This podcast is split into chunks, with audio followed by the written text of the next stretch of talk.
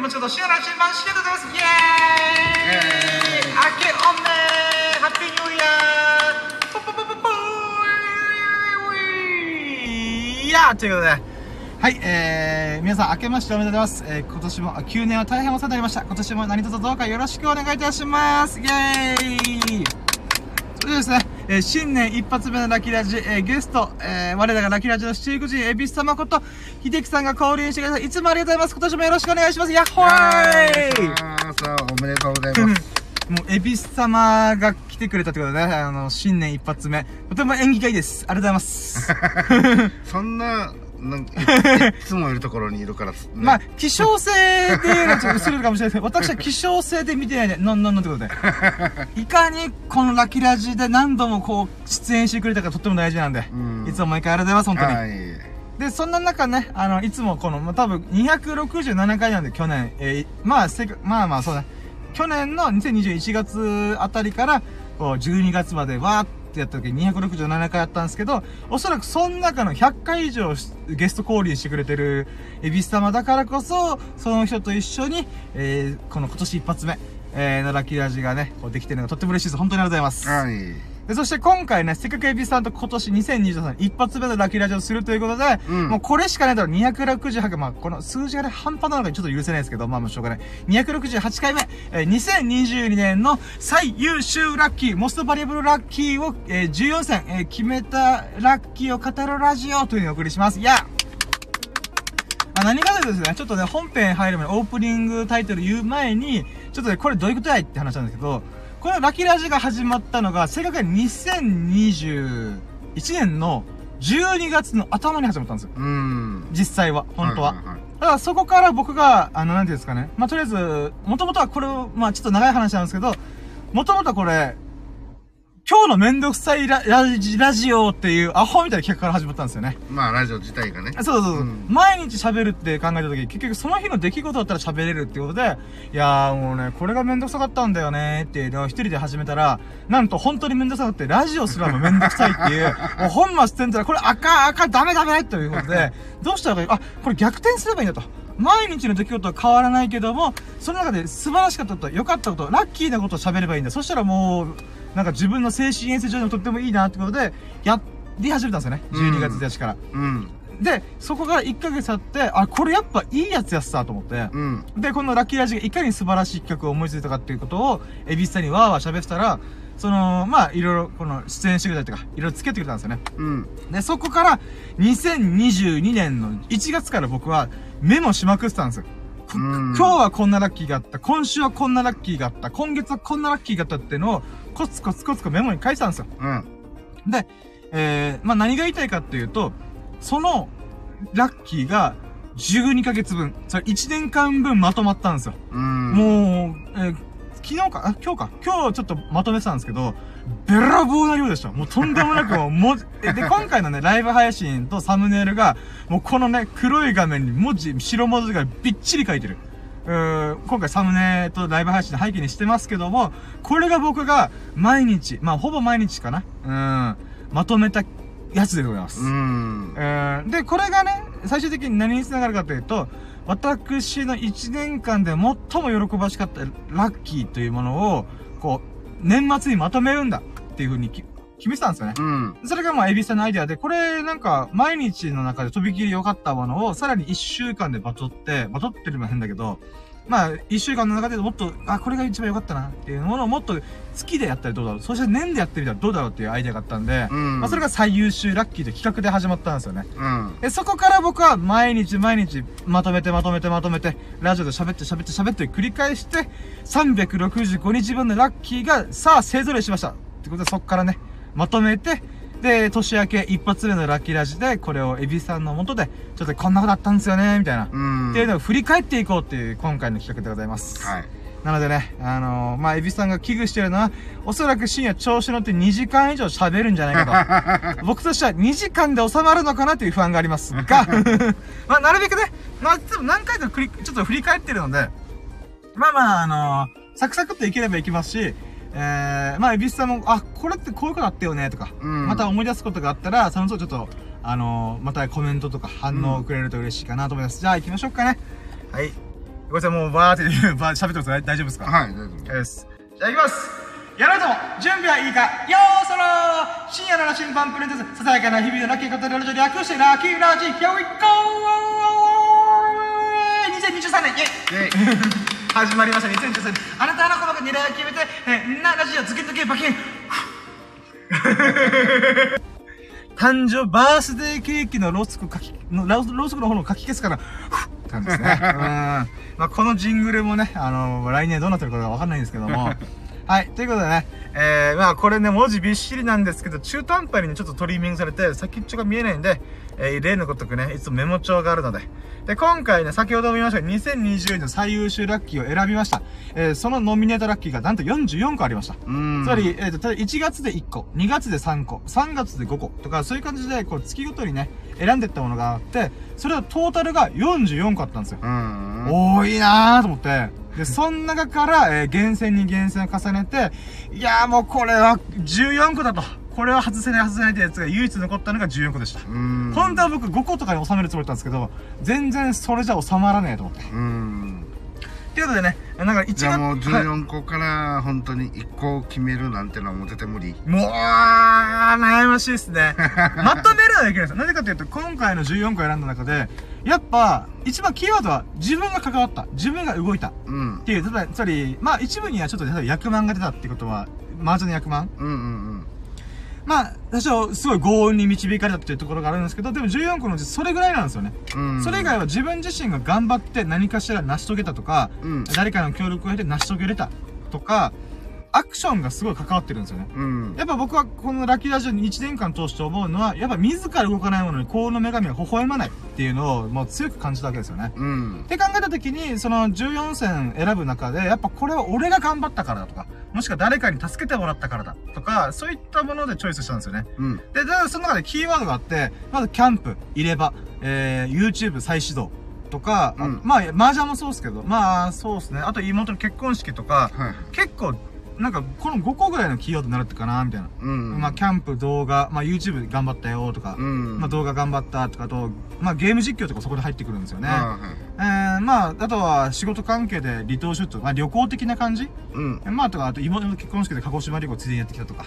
まあ、そういったものがあるんで、結構やっぱ、うん、旗から見ても、まあ、それは一大イベントですよね、みたいな。うん。うん、っていうものが結構あったかなーって感じですね。うん。なので、一応14個から、おそらくそれを、なんか圧縮したら、例えば離島出張と鹿児島旅行とかを、まあ旅行楽しみましたって言ったら、多分そこでガッて縮まって、まあ、まあ今キーワードで5個ぐらいに収まったんで、5個までは選べるとは思うんですよね。ただそれは結構抽象的っていうか、ふわっとしてるじゃん。うんうん。今年2回旅行、旅2回どころじゃないですけど、なんかまあ、県外にいろいろ出るとこと、県外じゃないな。飛行機に乗って沖縄本土出ること多かったっすよ、みたいな。うんっ。ていうのがあれと、まあ、それを含めるならば、やっぱ、まあ、そうですね、まとめたら5個かなみたいな感じですかね。はい。で、まあ一応それをね、あのーできればこの話のやっぱこれが一番だよねみたいなのがあったら嬉しいですけど、まあ、どうなるかなって感じですね。うーん。せめて10個以内に収めたいけど、いけるかな無理だろうなまあまあまあ、いいや。はい、ということでね、じゃあ、早速1個目行きましょうかね。はい、じゃあ、14個のうちの1個目。えー、半年かけて、毎週歯医者に通って入れ歯をぶち込んだこと。イェイうん。まあ、これは1個目です。もうふさわしいですね。もうだから1月にぶち込んだんで、ちょうど僕のね、入れ歯ライフも、えー、1年経ちました。ああ、そうなんだ。そうなんですよ。だから、エビスさんがその時一緒に僕に付き合ってくれて、うん僕が、あの、入れ歯入れたばっかりで、ふがふが、ふがふが言ってた、うんうんうん。えー、ことがもう1年前です。まあ、えー約1年前ですかね。1月の後半に入れたんで。はいはいはいはい。だから、それ考えたら、マジですぐ、自分自身ですげえなと思って、こんだけぺちゃくちゃ喋ってるんですよ。そうだよね。もう、今はもう何にも持ってない。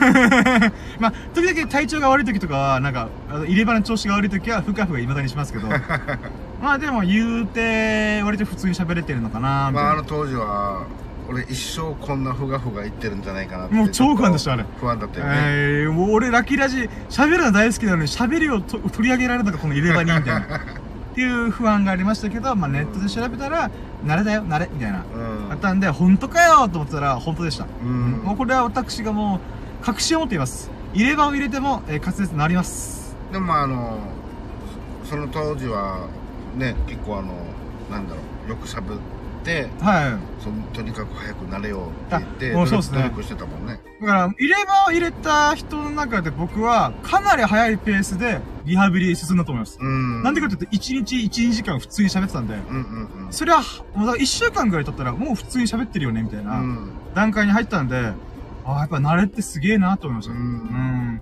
やっぱこの入れ歯入れたこと自体はやっぱね、あのー、まあ、半年かけて毎週通って治療して、ぶち込みましたけど、うーん、今思えばもっと早めにやってつけばよかったなと思いますね。うんただまあそれもやっぱタイミングだね。その時僕ニート生活してたんで、その時だからこそできたなと。うんうんうん集中してねそうたし仕事しながら毎週通う多分不可能だったと思うんで、うんまあまあしょうがない。これがこうタイミングだったんだなと思って。うんまあその代わり僕は130歳までいけるんで、これから100年間ずっと入れますからね。まあまあまあ途中でお金持っちゃってインプラントぶち込むかもしれないですけど、まあまあまあまあ。とりあえず人工の歯っていうものはもう私はこれから100年間一緒に付き合っていくことだろうなと思いながら。うんまあそんなことも思いながら、まあ入れ歯入れれてよかったなと。うんあ、やっぱ、うーん、一番大きいことは、人前でも一応笑顔になれることですかね。そうだね一番でかいのはここですね。やっぱ僕、気にしなくていいあそうそうそう良くなったっていうかねまあ一応入れ歯の構造上どうしても歯茎がニヤッとなりますけど、あの、馬並みにニヤッとなりますけど、うんそこに関してはもうしゃしゃあねえしゃあねえしゃあねえと思うんですけど、うんないよりいい、マシや、みたいな。っうん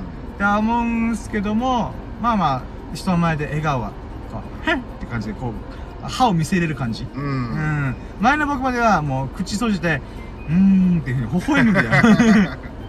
もちろん友人の前とかでガーって下品な下品な笑いしてましたけど、うんまあ本当なんか仕事とか、えー、そっち系では、なんか、うーんっていうふうにな、にんまりみたいな。微笑むみたいな。顔でもね歯が綺麗とかはいそういうのはまあかなり好印象に相手にねまあそうっすよね。伝わりやすいっていうかうーんうんまあいいことだよねまあまあそうですね。うん。まあもちろんケアが大事とか、まあいろいろあれど、あー歯茎がちょっとした、なんか、異変が起きただけですぐ入れ歯合わなくなったりとかいろいろありますけども、まあ言うてね、やっぱこう見栄えがいい状態ってことで、うん自分自身もこ遅かれ早かれだう、まあまあ、ったしねそうっすね、そうっすね。うんまあ早く早いに越したことないからねだからもう女の子の前で、はっっていうふうに、ちょっとあの歯を見せて、うんあの、笑えますもん。よかったよかったと思いながら。よし、これで俺がモテない理由は一個なくなったと思いながら。いや、それでもモテないなーとか思いながら。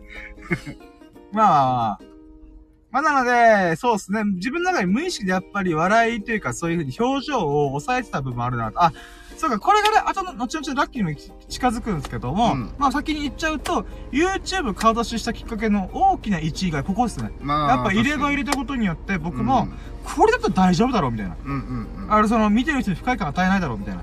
まあむしろうんそのそっちを早くその復活っていうかそのいつの日かやるとするならはい。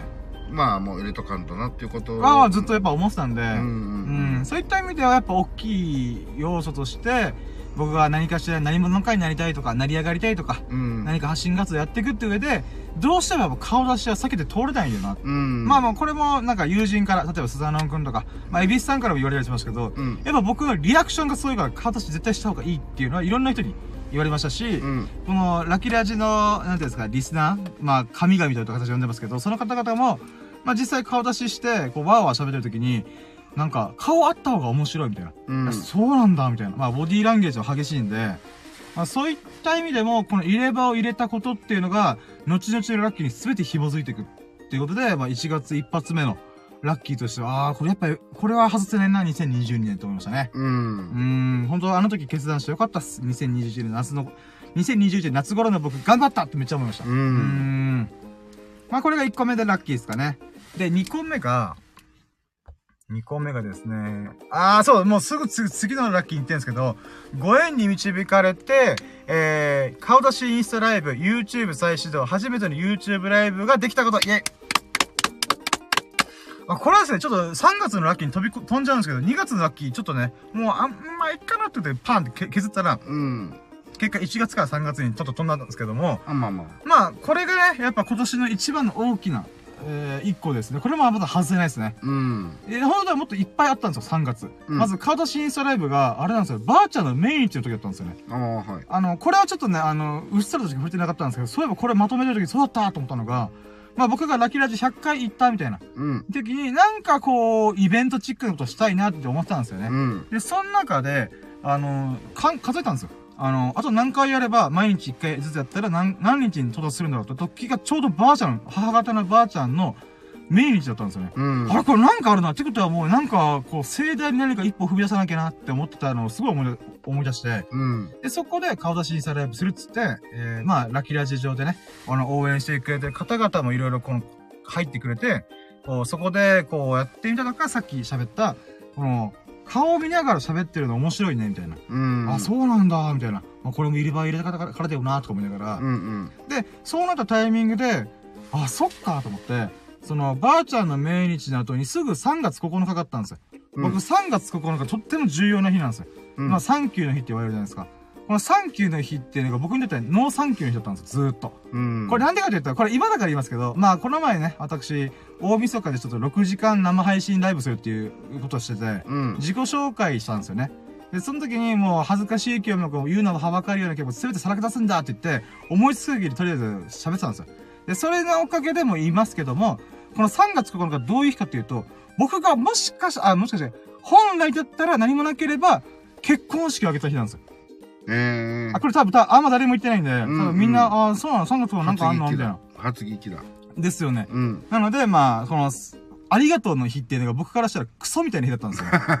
あ最悪だよ、こんな野郎みたいな。っていう日だったんですよね。うん。ただ、それがばあちゃんの命日の後に来て、さらにその顔出しライブした後だったんで、うん。これはもう大急ぎで僕にとってのそのノーサンキューの日を、サンキューの日に転じないといけないと思って、うん。で、それで YouTube 再始動すっぞって時に、絶対この日は避けて通れないだろうと思って、なんかあんまり僕記念日とか気気にしてないんですけど、うん。なんだろうな、うん自分の中で節目になる日は絶対ずらしちゃいけないっていうのがあったんで、うん。そっから大急ぎで YouTube 再始動するにあたって、こう、わーって自己紹介40分して、そのよ、あ、40分1時間ぐらいして、それ40分に縮めて、アップするみたいな、うん。やったんですよね。で、そこからまた調子乗って、ゆ初めての YouTube ライブ配信してみるとか、うんっ。ていうのができたよと。うん。まあ、これが2個目の最優秀ラッキーですね、年間の。うん。ご縁に導かれて、顔出しインスタライブ、YouTube 再始動、そして初めての YouTube ライブをしたことですね。まあ、これもいろいろ細かいことあるんですけど、まあ、一番やっぱ YouTube 再始動できたらとっても嬉しかったです。うん。やっぱ時代は YouTube ですからね。そううね。やっぱここは避けて通れないと。だから2021、20年か、の時に YouTube 一回やってみて挫折して、俺には足りた足りないものが多すぎるっつって、えーそこから2021年ブログして、2022年をラジオで頑張って、で、そこから、まあ、動画もちょこちょこ始まりたんで、あ、よかったなと。うん。本来足りなかった構成力と演者力を、ラジオとブログで多少はちょっとね、頑張れたんで、うんだっ。て、ブログは300本書いて、ラジオに関しては300時間喋ったんで、うん。もう、あとは自分であと YouTube 頑張るしかねえだろ、みたいな。なので、まあちょっと話ずれるんですけど、2023年は僕動画の年にしようと、また頑張っていこうかなと思います。まあそれもすべて、この3、ノーサンキューだった3月9日がサンキューの日に転じたからこそできたなと思ってるんで、うん。まあこれもとても素晴らしいラッキーだったし、いろんな人に応援されたんで、ちょっと僕も調子乗って、よし、やったんぞみたいな。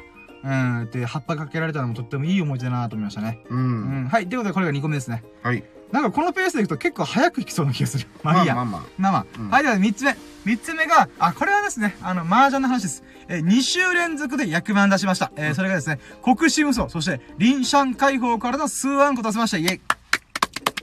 まあ、これね、もう、エビスさんからしたら、ほほーみたいな感じですね。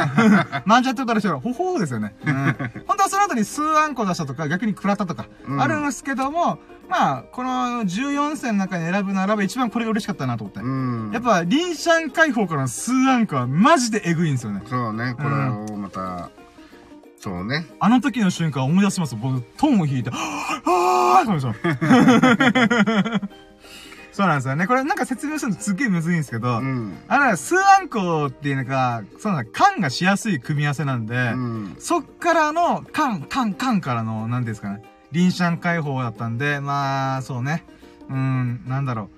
本当今でも喋ってて、あの時の興奮がす、私、フラッシュバックしますもん。うーん。リーション解放はなかなかね、そうなんですよなかなかね。ないからね。国士無双は言うて多分去年で僕6回くらいしてるんで、まあ、うんまあ、いいか、みたいな。うんう。ん、まあ、国士無双とか安なんかとか、まあ、役満いろいろ含めたら、そういうのに出してるんで、うん。まあまあまあまあ、みたいな感じなんですけど、やっぱ、リンシャン解放からの数アンコって、この組み合わせからの数アンコはマジで確率的にエグいんで、うん。いや、これもう一回僕の実出せるかなってちょっと一瞬、おうっと思うぐらいの、とんでもない確率引きやつなんで、うん。まあ、これは本当なんだろうな、自分の実力というよりは、まあ、運の力がすごい強いですけど、うん。それでもそこに行き着くまでの自分の選択ミスがなかったこと、みたいな、うん。うん、っていうのがとっても嬉しかったですね。はい。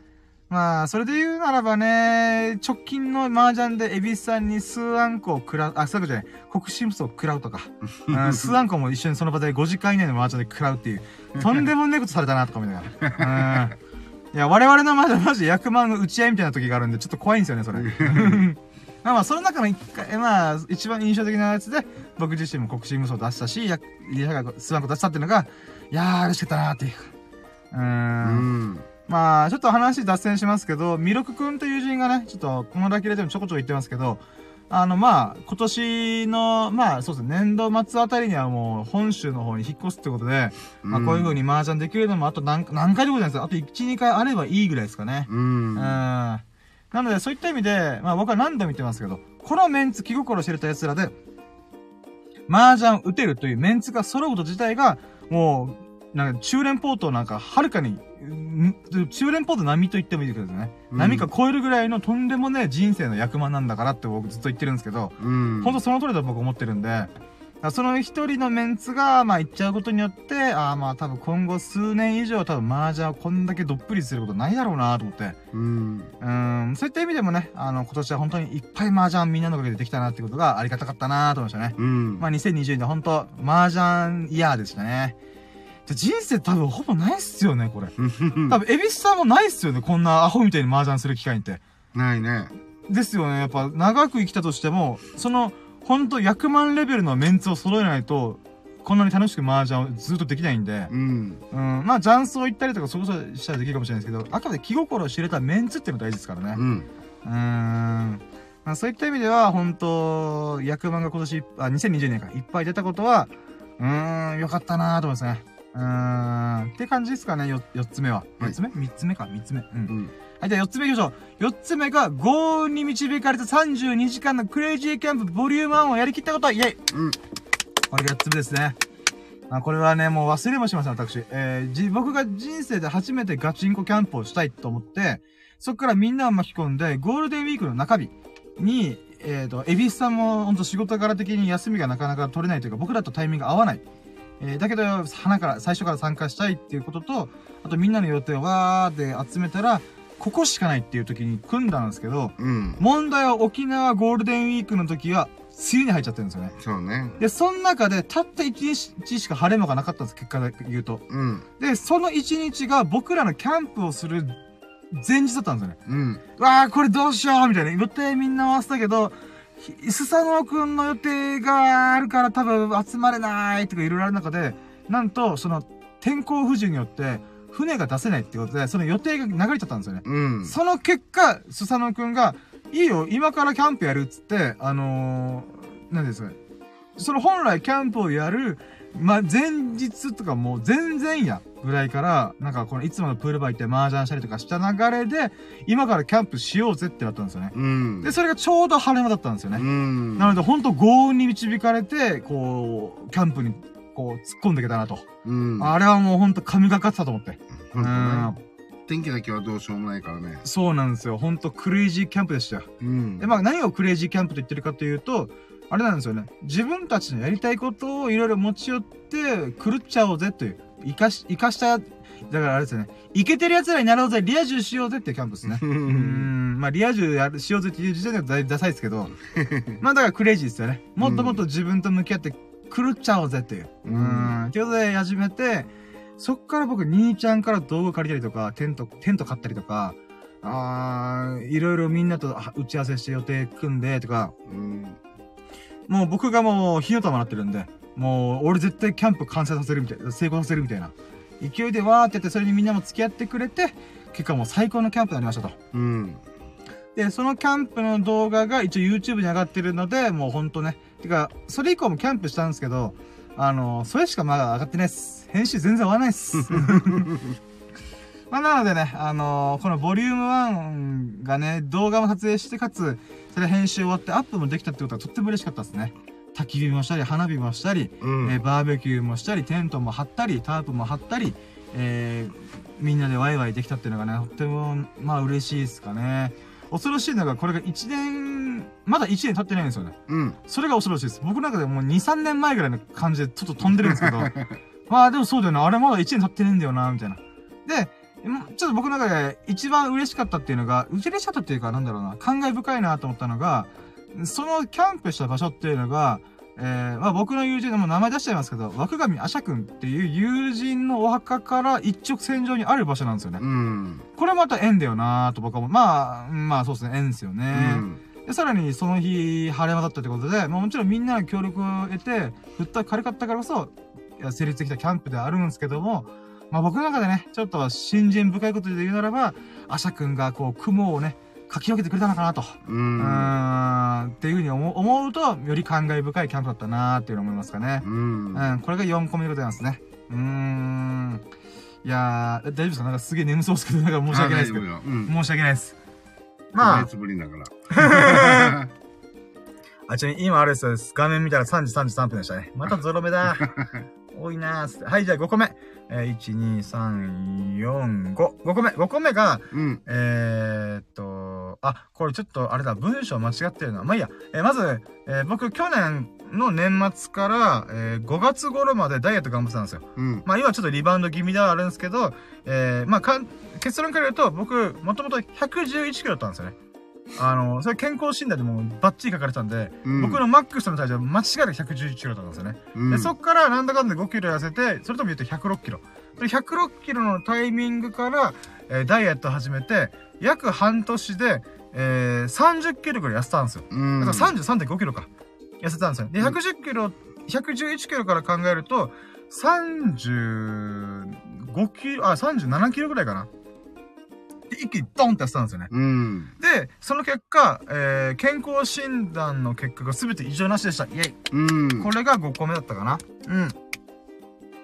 まあ、これはね、今私はもうブクブク太って、えー、昨日か一昨日体重測ったら86キロで戻ってましたけど、一旦77.5キロから約10キロまたリバウンドするという恐ろしいことが起きておりますが、まあ、それでもね、言うてまだ80キロなんで、セーフセーフセーフと思いながら。うーん。まあ、それでもやっぱあの時に僕ダイエットにめっちゃハマってたんで、うん。でも24時間断食したりとか、ジュース一切飲まずに水だけ飲むとか、うん。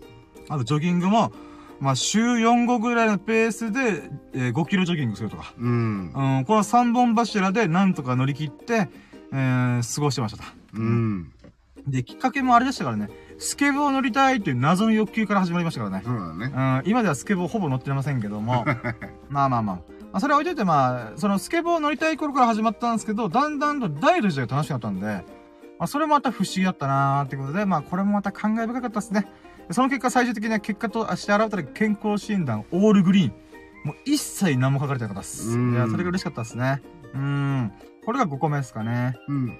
あ、そうだ、まあ、これに派生するラッキーでならば、あのー、いや、あまりにも痩せすぎたんで、ほんとズボンの、なんかその、一番マックスの時はパッツンパツンだった布団、ズボンを、今履いてみると、本当に10センチぐらいの、あれです、余裕があります。ベルトじゃないと、ほんとベルトキュッと締めないと、絶対これ、あれ、なんか、そのまうま、んスルンっていく。だからなんか、こう、なんていうんですかね。うん。よくいたず、子供の時にいたずらで、ズボンずるとかあるじゃないですか。うん。あれせずともセルフでずり落ちました。うんスンって落ちましたね。なので、それぐらい痩せたんですよ。で、その結果、あのーまあ、後でちょっと喋るんですけど、妹の結婚式でスーツをまた仕立て直すっていうか、買わないといけなかったんですよね。とか、あと冬物の、なんかいろんなものとかも、あの、ダイエット成功しすぎてるから、おかんがそれを感動して、あの、おごってあげるよ、つって。あの、洋服おごってもらいました。ありがとうございます。本当に嬉しかったです。プレゼントしてもらいました。なので、まあ、これがね、とっても嬉しかったことですね。うん。なので、まあ、ほんと、けん、まあ、健康診断で一応オールグレートのが良かったんですけど、まあ、うん、そうね、そこから派生して、えー、なんだろうな。うん、前の僕だったら諦めてた洋服とかも、なんか、入って、さらに直近で言うならば、10年前、僕が20歳ぐらいの時に、お気に入りでつけてた、履いてたズボンがあるんですよ。うん。で、デザインがすごい良かったんで、あの、まあ、なんていうんですかね。自分の中でこう、これ着れなくても、とりあえず、気に入ってるから、いつかどっかでなんかこう、飾るため用に置いとこうと思ったやつがあったんですよ。うん。それをこの前履いてみたら、入りました。びっくりしました。おーうわ、入ってると思って。うんんまあ、それもまた、またもうちょいね、太ってたんで、上のズボン、あ、ボタンだけは外さないといけないですけど、うんうん。まあ、ベルトでカバーすれば一応いけるし、はいはい。えーそういった意味では、あ、履けるんだ、こっちがもうすげえな、みたいな。うん。やっぱもう、ダイエットうまくいって、本当に良かったな、と思いましたね。うーん。これが6個目だったかな。うん、多分。え、合ってる ?1、2、2、4、5個目か。はい、6個目。次6個目が、えー人生初のコロナに感染しました。イェイ。イェイなのか、イェイなのか、わかんないけど、イェイ。もうこれはね、あの、まあ、例えば、エビスさんの、あの、お兄さんが、とか、だから、あと、友人のミルク君が、とか、うん。まあ、いろいろある中で、僕自身は結構コロナ禍になっても、特に何も問題なく、あれ俺コロナかかんねえやとバカみたいに思ったんですよね。うん。ワクチン打ったりとかもしましたけど、まあ大丈夫大丈夫みたいな。あ、俺もしかしたら人類で選ばれた人かもみたいな。俺には、俺はコロナにかからないっていうワクチンをすでに体にあるのかもって余裕ぶっこいてたんですよね。うん。そしたらかかりました。見事にかかりました。なんだったら、バイトが始まってからすぐかかりました。うん。あの、びっくりしました。もう忘れました。8月です。8月の 頭にかかって、あれ？これやばい。熱っぽい。あ、鼻水も止まんない。え、これまさかって言って病院行ったら、コロナですって言われて、えー、ワクチンしたのにと思いながら、でもやっぱワクチンの影響があったなと思ってるのが、そこまで高熱にならなかったんですよね。あの、めっちゃ僕の中でしんどいなと思ってても、40度超えてなかったんですよね。うん。39度も超えてなかった。だからインフルエンザで増しちゃったんですよね。うん。あ、そんなもんみたいな。38度前後ぐらいで、でもし、体すごいしんどいですけどね。うん。だからこれ、だから妹とか家族がかかった時に聞いたら39とか平気で超えてたよみたいな。と言ってたんで、あ、微熱程度とか、微熱ちょっと超えるぐらいで済んでたのはもしかしてコロナの影響なのかなあ、ワクチンの影響なのかなとか思いながら、でそこから15日ぐらいかな、あの、どこにも出れず。うんで、夜とか一人で誰にも関わらない程度で、ちょっと散歩して散策して気分転換したりとか。うん。うん、そんなことしながら、うん、なんだろう。まあ、ちょっとね、時間あり余るだろうから、本読んだりとか、ゲームしたりとか、動画の編集しようと思ったら、それが全然できなかったです。あのー、15日経っても、頭がやっぱ朦朧としてるんですよね。うん。ほんと最後の、なんか、3日間ぐらいだけ、やっと頭がふすっきりして、あの、考え事とかできるようになりました。うん。だから結局やっぱ、病気になってると、何もできねえなと思いました。う。うんん、本当休むしかない。もしくは動画見るとか、受け身の何かしかできないんですよね。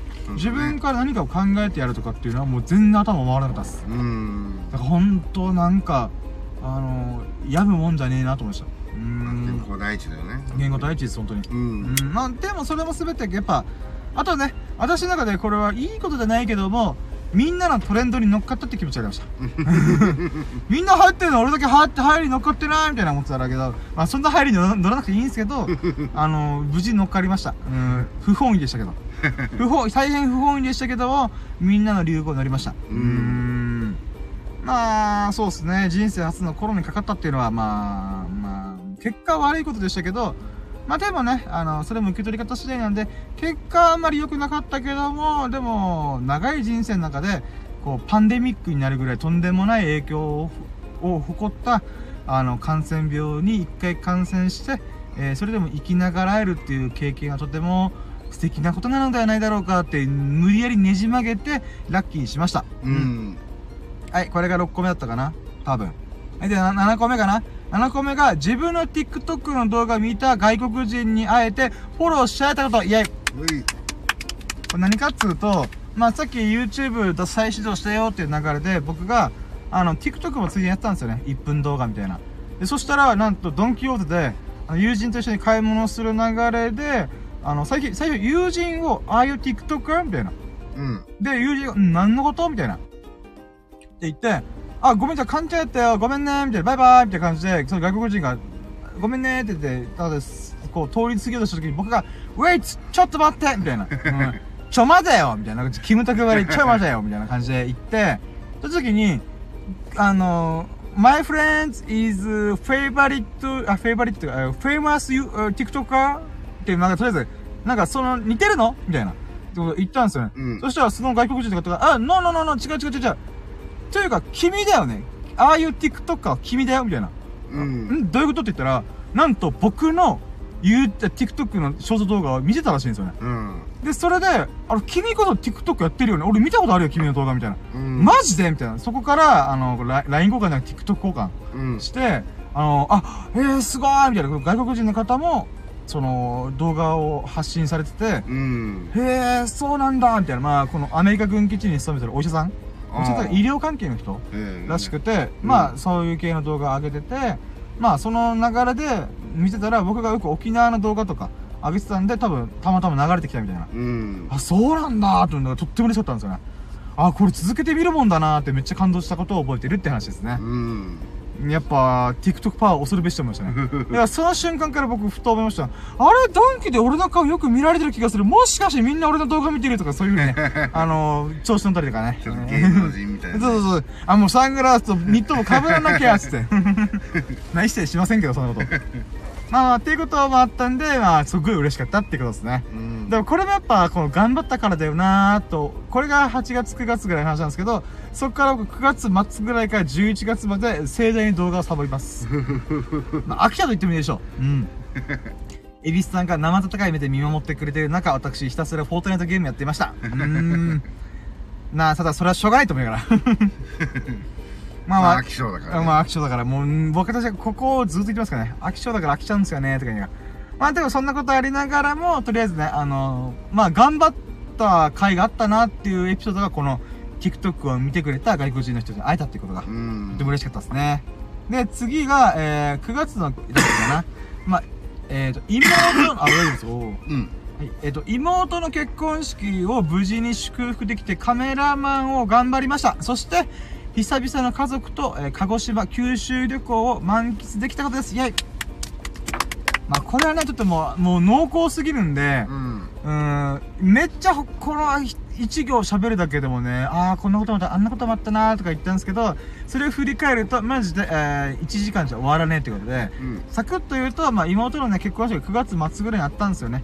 うん。で、その中で、まあ、無事にね、あの何事もなく、えーコロナ禍といえど、こう、式が中止になることなく、えー鹿児島で、その、妹の結婚式が無事に執り行われたと。で、その中で僕がカメラマンをして、えー動画撮影するのにめちゃくちゃ頑張りましたと。うん。で、その流れで、その前後で、えー家族と、えー鹿児島旅行、まあ、九州旅行っていうんですかね、うん。を堪能できましたと。で、その中で僕確かラッキーラジでも、イン九州みたいな感じで、うんあの、出張版みたいなことしたりとか、はいはい。あとは、そうね、有名なお寺と、お寺じゃねえや神社行ってみたりとか。うん。あー、なんだっけな、名前忘れてたな。あー、名前忘れてたけど、まあ、日本書紀とかに出てくるよ、古事記とか出てくるような、えー、キャラクター？キャラクターって言ったら失礼だけど、神様？うん。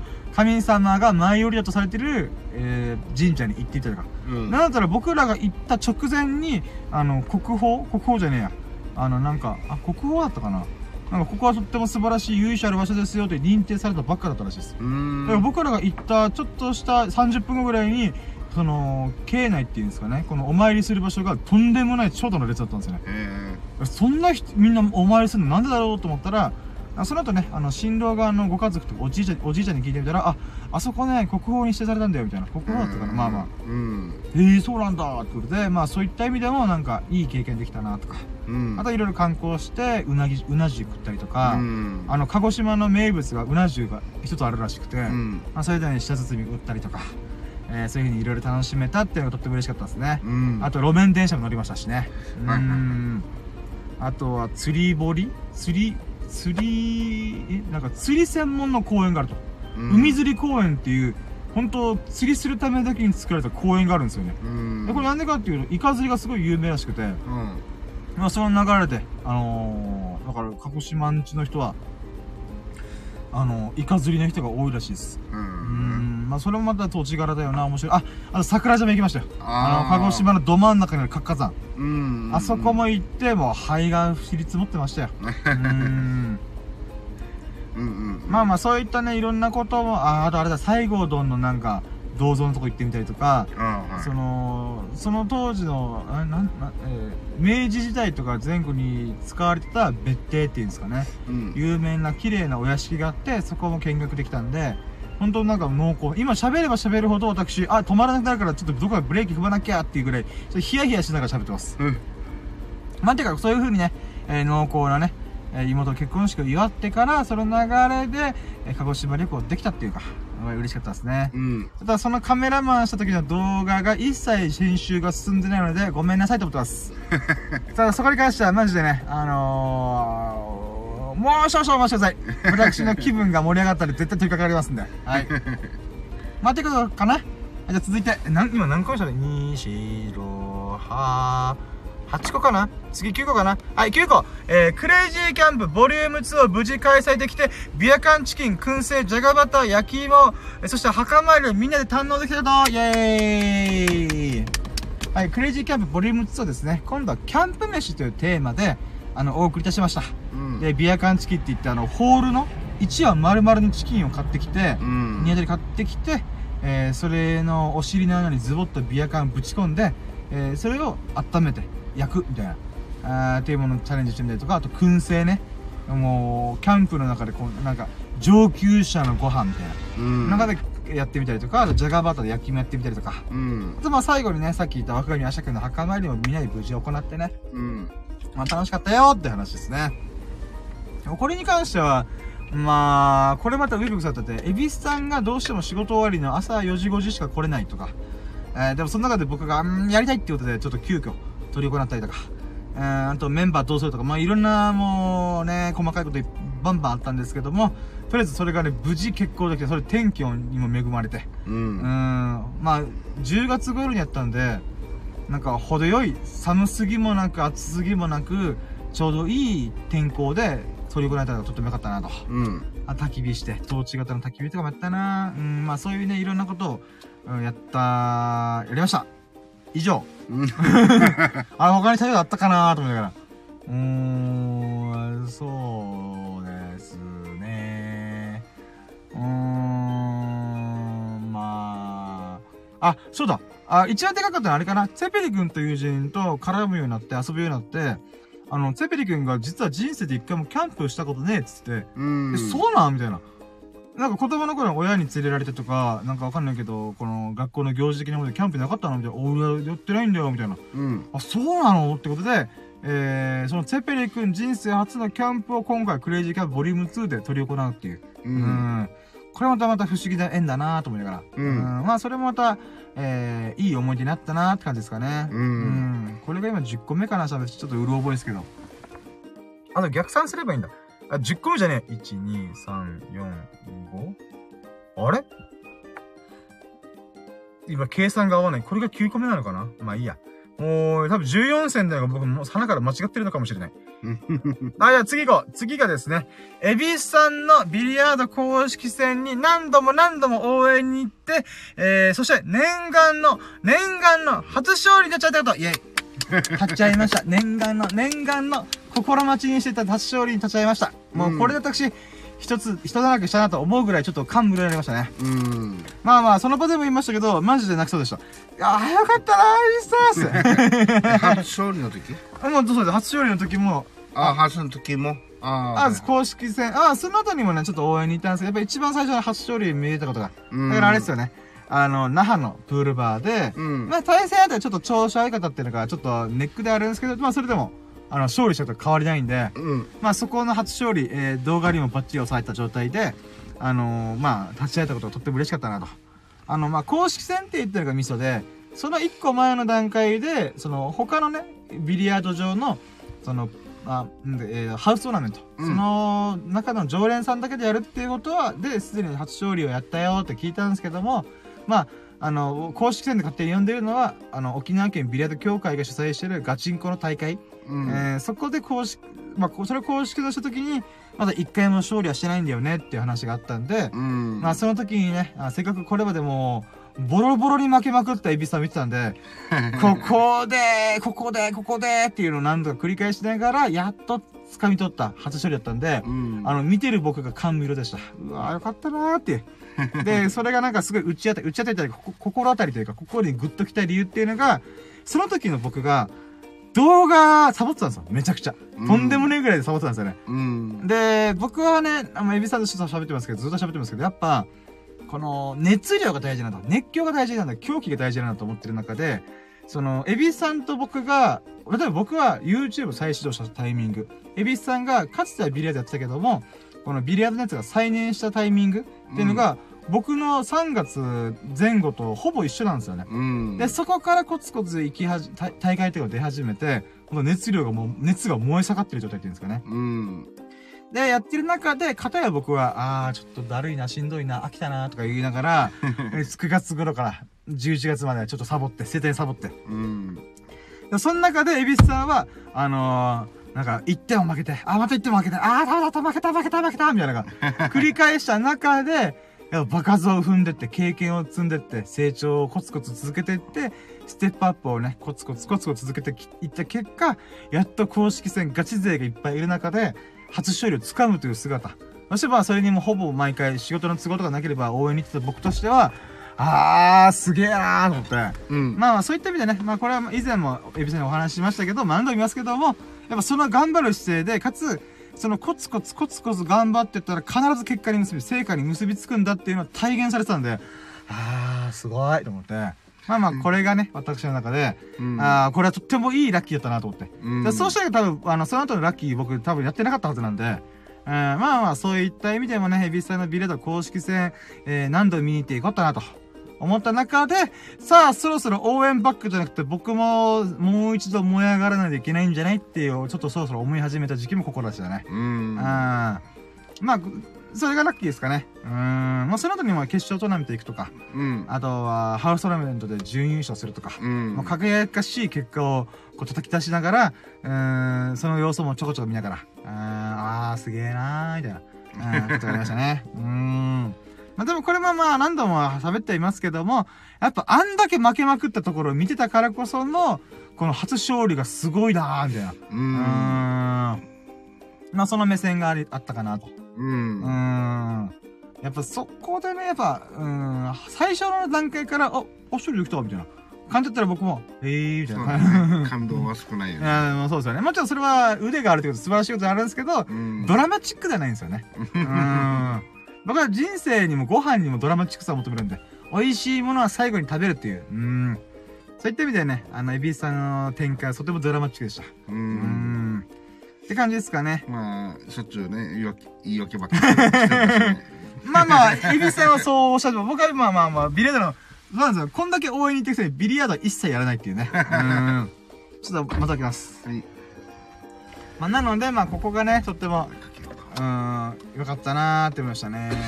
うーん。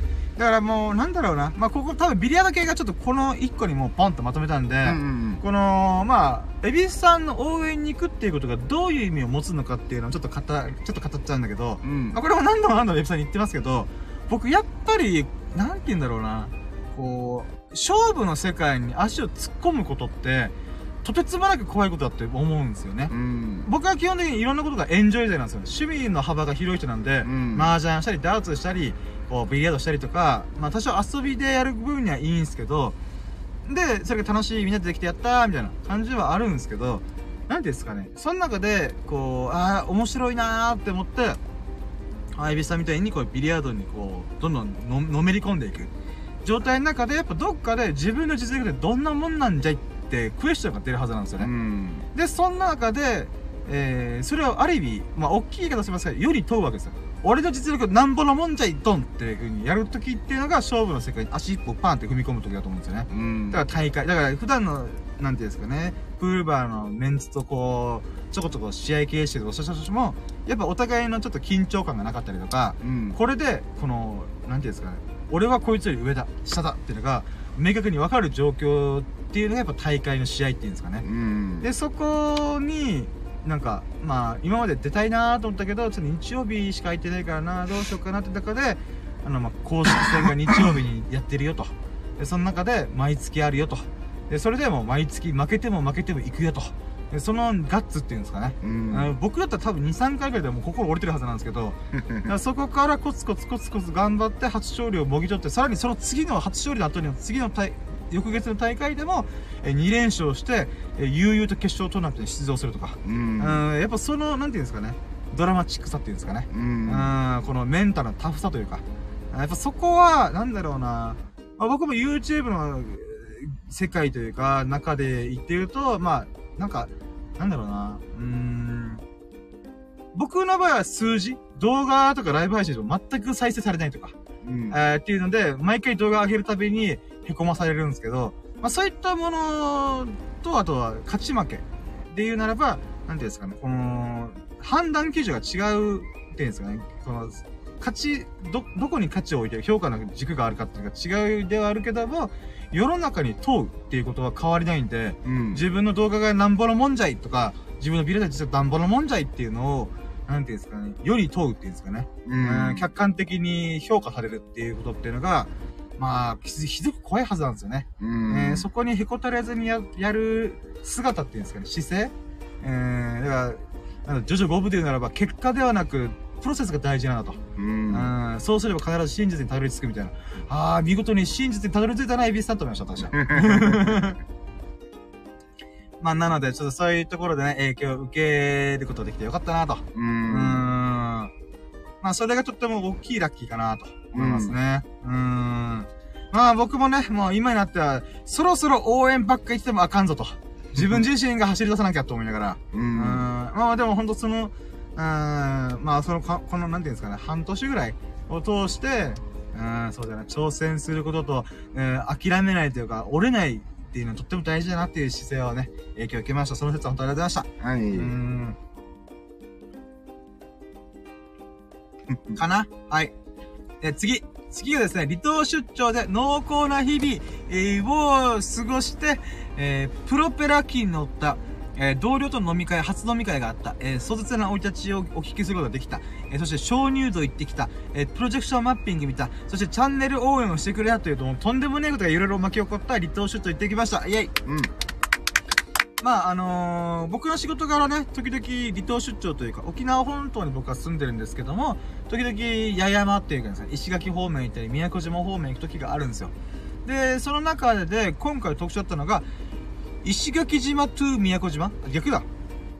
一回宮古島に行って、宮古島から、えー、石垣島に行くという、結構変則的な、あの、出張があったんですね。うん。で、それで初めてプロペラ機乗りました。普通みんな多分ジェット機に乗るはずなんですけど、うん。あの、その中で、この短い距離ってことで、プロペラ機で、まあ、沖縄で言うなら RAC って言ってラックって呼ぶんですけど、うん。えーその、琉球エアコミューターっていう子会社のプロペラ機に乗っかって、ビューンって宮古島から出て、飛び出て、あのー石垣島に降り立つと。うんっていうのを初めて乗っかって、おおこんな感じなんだとかね。あと同僚との初飲み会があって、その流れで、ちょっと壮絶な、結構、まあ、ちょっと細かくは言えないですけど、はあみたいな、なんか、金スマとか世界仰天ニュース、アンビリバーを見てるような気分になるぐらい、ああ、本当にリアルにこういうお家の方がいらっしゃるんだなと。うん。で、そういった意味でも自分は恵まれてるんだな。まあ、恵まれてるっていうか、なんか、その人を下に見るわけじゃなくて、なんか、自分っていうのが、まず、と、とてつもなくラッキーな環境で生まれてるんだなーっていうことも、再確認したりとかね。う。うんん。でもその人は、本当に、何度も言うと尊敬してますんで、あの、それとは別で、なんか、自分っていうのが、こう、なんていうんですかね。こう、なんか不満を言ってる場合じゃねえよな、みたいな。うん。あっていうふうに自分をちょっとね、いろいろ見つめ直すきっかけにができたっていうのが良かったかなと。で、さっと鍾乳洞、石垣島の鍾乳洞行って、もう1時間ぐらい散歩しながら動画回しながら、あえー、この鍾乳洞だ、素敵とか、うん、何万年もかけて作られた鍾乳洞を見て、あー、すごいなーみたいな、うん、っていうのを感動したりとか、うんあとプロジェクションマッピングという謎の、なんか、橋桁のところに、橋の柱に映すっていう謎のプロジェクションマッピングがあって、うん。なんだろうこれと思いながら、まあでもそれも堪能できて、で、さらに、えー、このバイトの同僚さんが先輩なんですけど、あの、深夜さんす、なんか、YouTube やってるんですよねみたいな。あ、そうっすよ。あーあー、そうなんですよみたいな。えー、で、なんかいろいろ話したら、あとチャンネル登録しますよつって。で、さらに、その別れ際に、その空港で、じゃあお疲れ様でしたって時に、あのー僕の謎の自己紹介動画40分超えの、恐ろしい、あの、アニメ以上に長い40分の自己紹介動画があるんですけど、うんそれ全部見ましたよって言われて、で面白かったっす言われて、うわーマジでーと思って、そういう喜びがありました。うんなので、そういったね、あのー濃厚な離島出張を過ごせたのがラッキーですね。うん。それで、これが12月の話です。こっからあと残り3個あるんですけど、それ全部12月っす。12月マジで濃厚でした。ほんと幸せだなと思いました。忙しいと思いながら、まあ、なんとか乗りこなしたんですけど、じゃあ残り3つ行きましょう。ラストね。えー、手応えのあったゲーム実況で、えー、まあ、コメント自動読みいて、新しいちょっと、なんていうんですかね、機能を試してみたり、うん。えー、その、僕の実況を楽しんでくれてる人が、深夜さんの動画、あ、とか実況面白いんで、切り抜きいつかしていいですかって切り抜きの申し込みがあったり、申し込みっていうかこうコメント？あって、さらにその人からフレンド申請があって、その中で僕、フォートナイトずっと一人でやってたんですよね。うん。一人でやってたにかかわらず、その人が一緒にやりましょうよ、つって、はデュオっていう、まあ、二人組で、えープレイするっていうことを初めてやりました。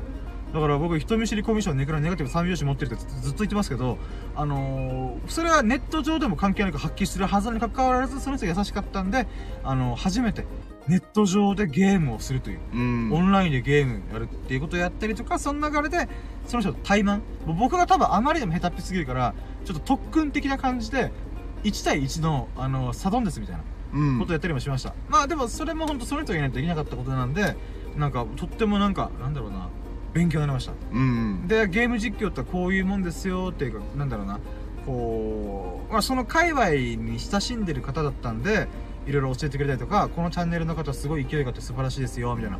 で、そしたらその人が、えーこの前900人やったのに、今もう2000人ぐらいいてるんですよ、チャンネル登録が。うん。えめっちゃすげえじゃん、この人みたいな。うんっていう人も教えてくれたりとか。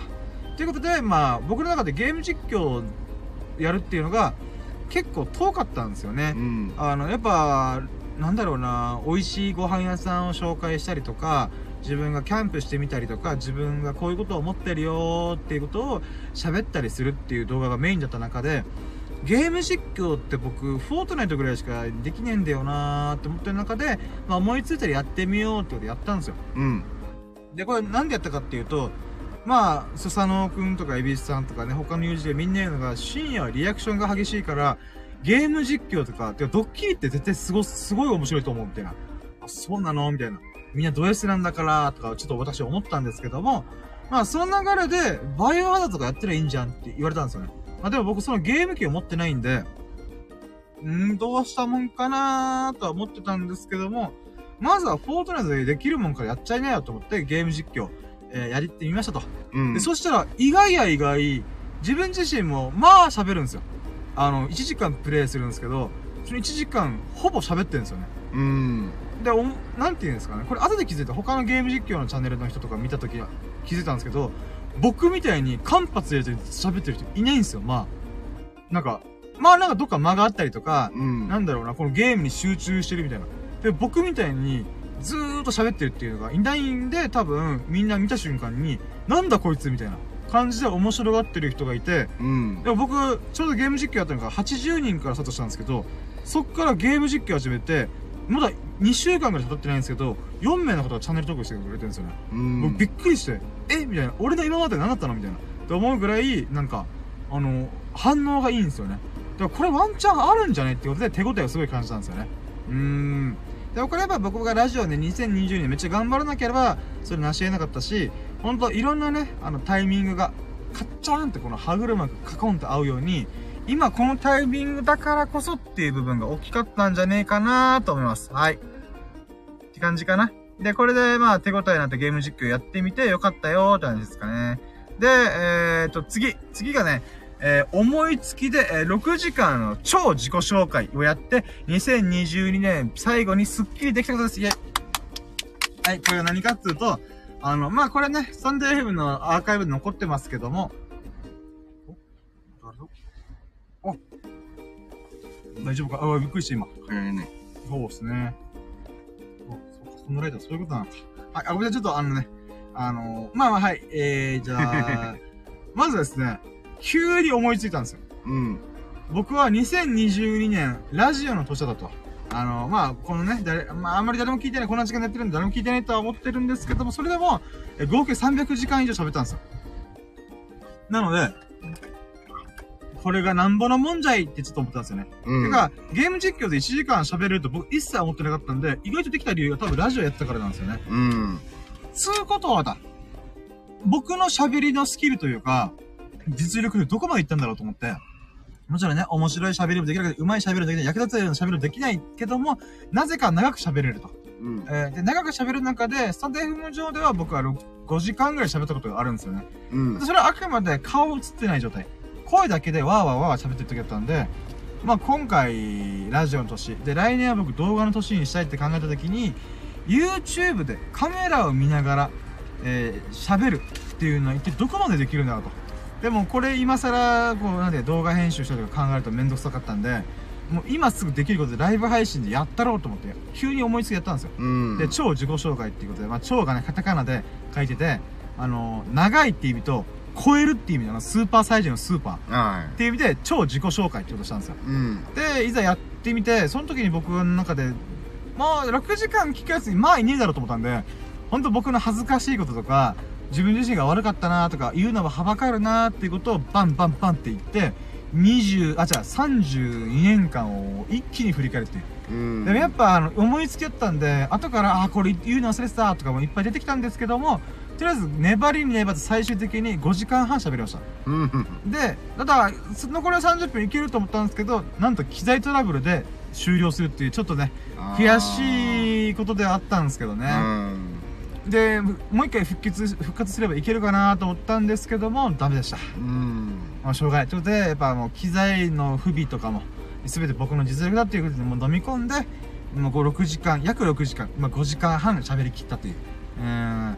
でもやっぱそれやった時にちょっとスッキリしましたね。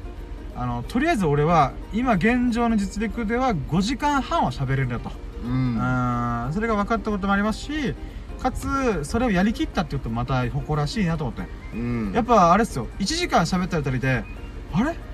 あと5時間俺喋るのってゾッとしましたね。うんまあでもそのタイミングで自己紹介やったんで、確かその時が小学校が終わったぐらいだったんでう、ん。まあまだ喋ることはいっぱいあるしねと思いながら。だからね、あのーまあもう、この6時間のライブ配信を聞くやつまあいないだろうと思ってるんで、うん。今ネタバレすると、あのー僕が20代前半の時に風俗に通いまくってたこととか、25の時に、あの、創価学会っていう宗教に入って、結婚して、別居して離婚を繰り返す、繰り返すっていうか、しして、そっから縁切って、あのー自分で一人で頑張るんだっつって、ブログやったりとか、YouTube やったりとか、ラジオやったりとか、うん。瞑想期間と言いますけど、まあとりあえずいろんなことやるっていうことで、まあ、頑張るきっかけになった、えーこととかもいろんなことを全部ひっくるめて喋りきりました。うんあと友人の人が音の人がね、まあいろいろありながらも、まあこれがあったから今の僕がやるんだよなとかね。うんなので、まあ1年の最後、2020年最後に、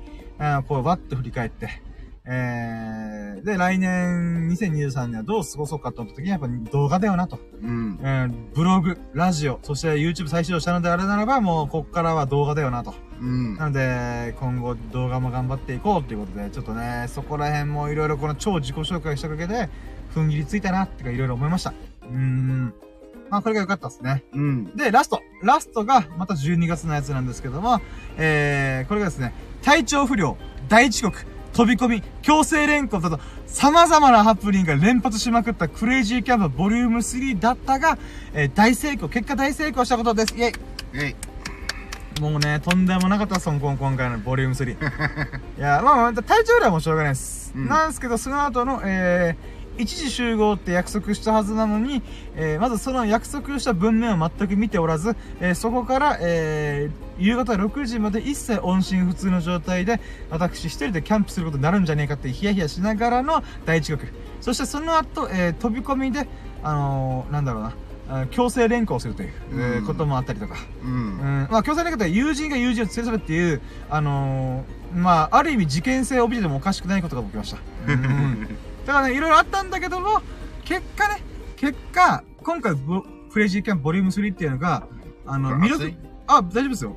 あ、ごめんなさい、あ、あれなんですよ、あのー、吸おうと思ったら結局僕がひたすら喋ることになってるか全然吸う余裕がねえと思って、はいはいはい。ごめんなさい、あのー、もうもう最後まで来たから、これで駆け抜けようと思って。うんうん。で、えーっと、このミルクくんがね、あさっきの話の中でも言ったんですけど、えー、こ年度末には本州の方に移住するんですよね。うん。なので僕はキャンプを結局3回しかできてないんですよ、友人たちと。うん。なので、ってなると、ミルクが、まあね、沖縄に帰ってくるタイミング、あの、ちょっとき、あの、一旦、一旦帰ってくるわ、みたいな。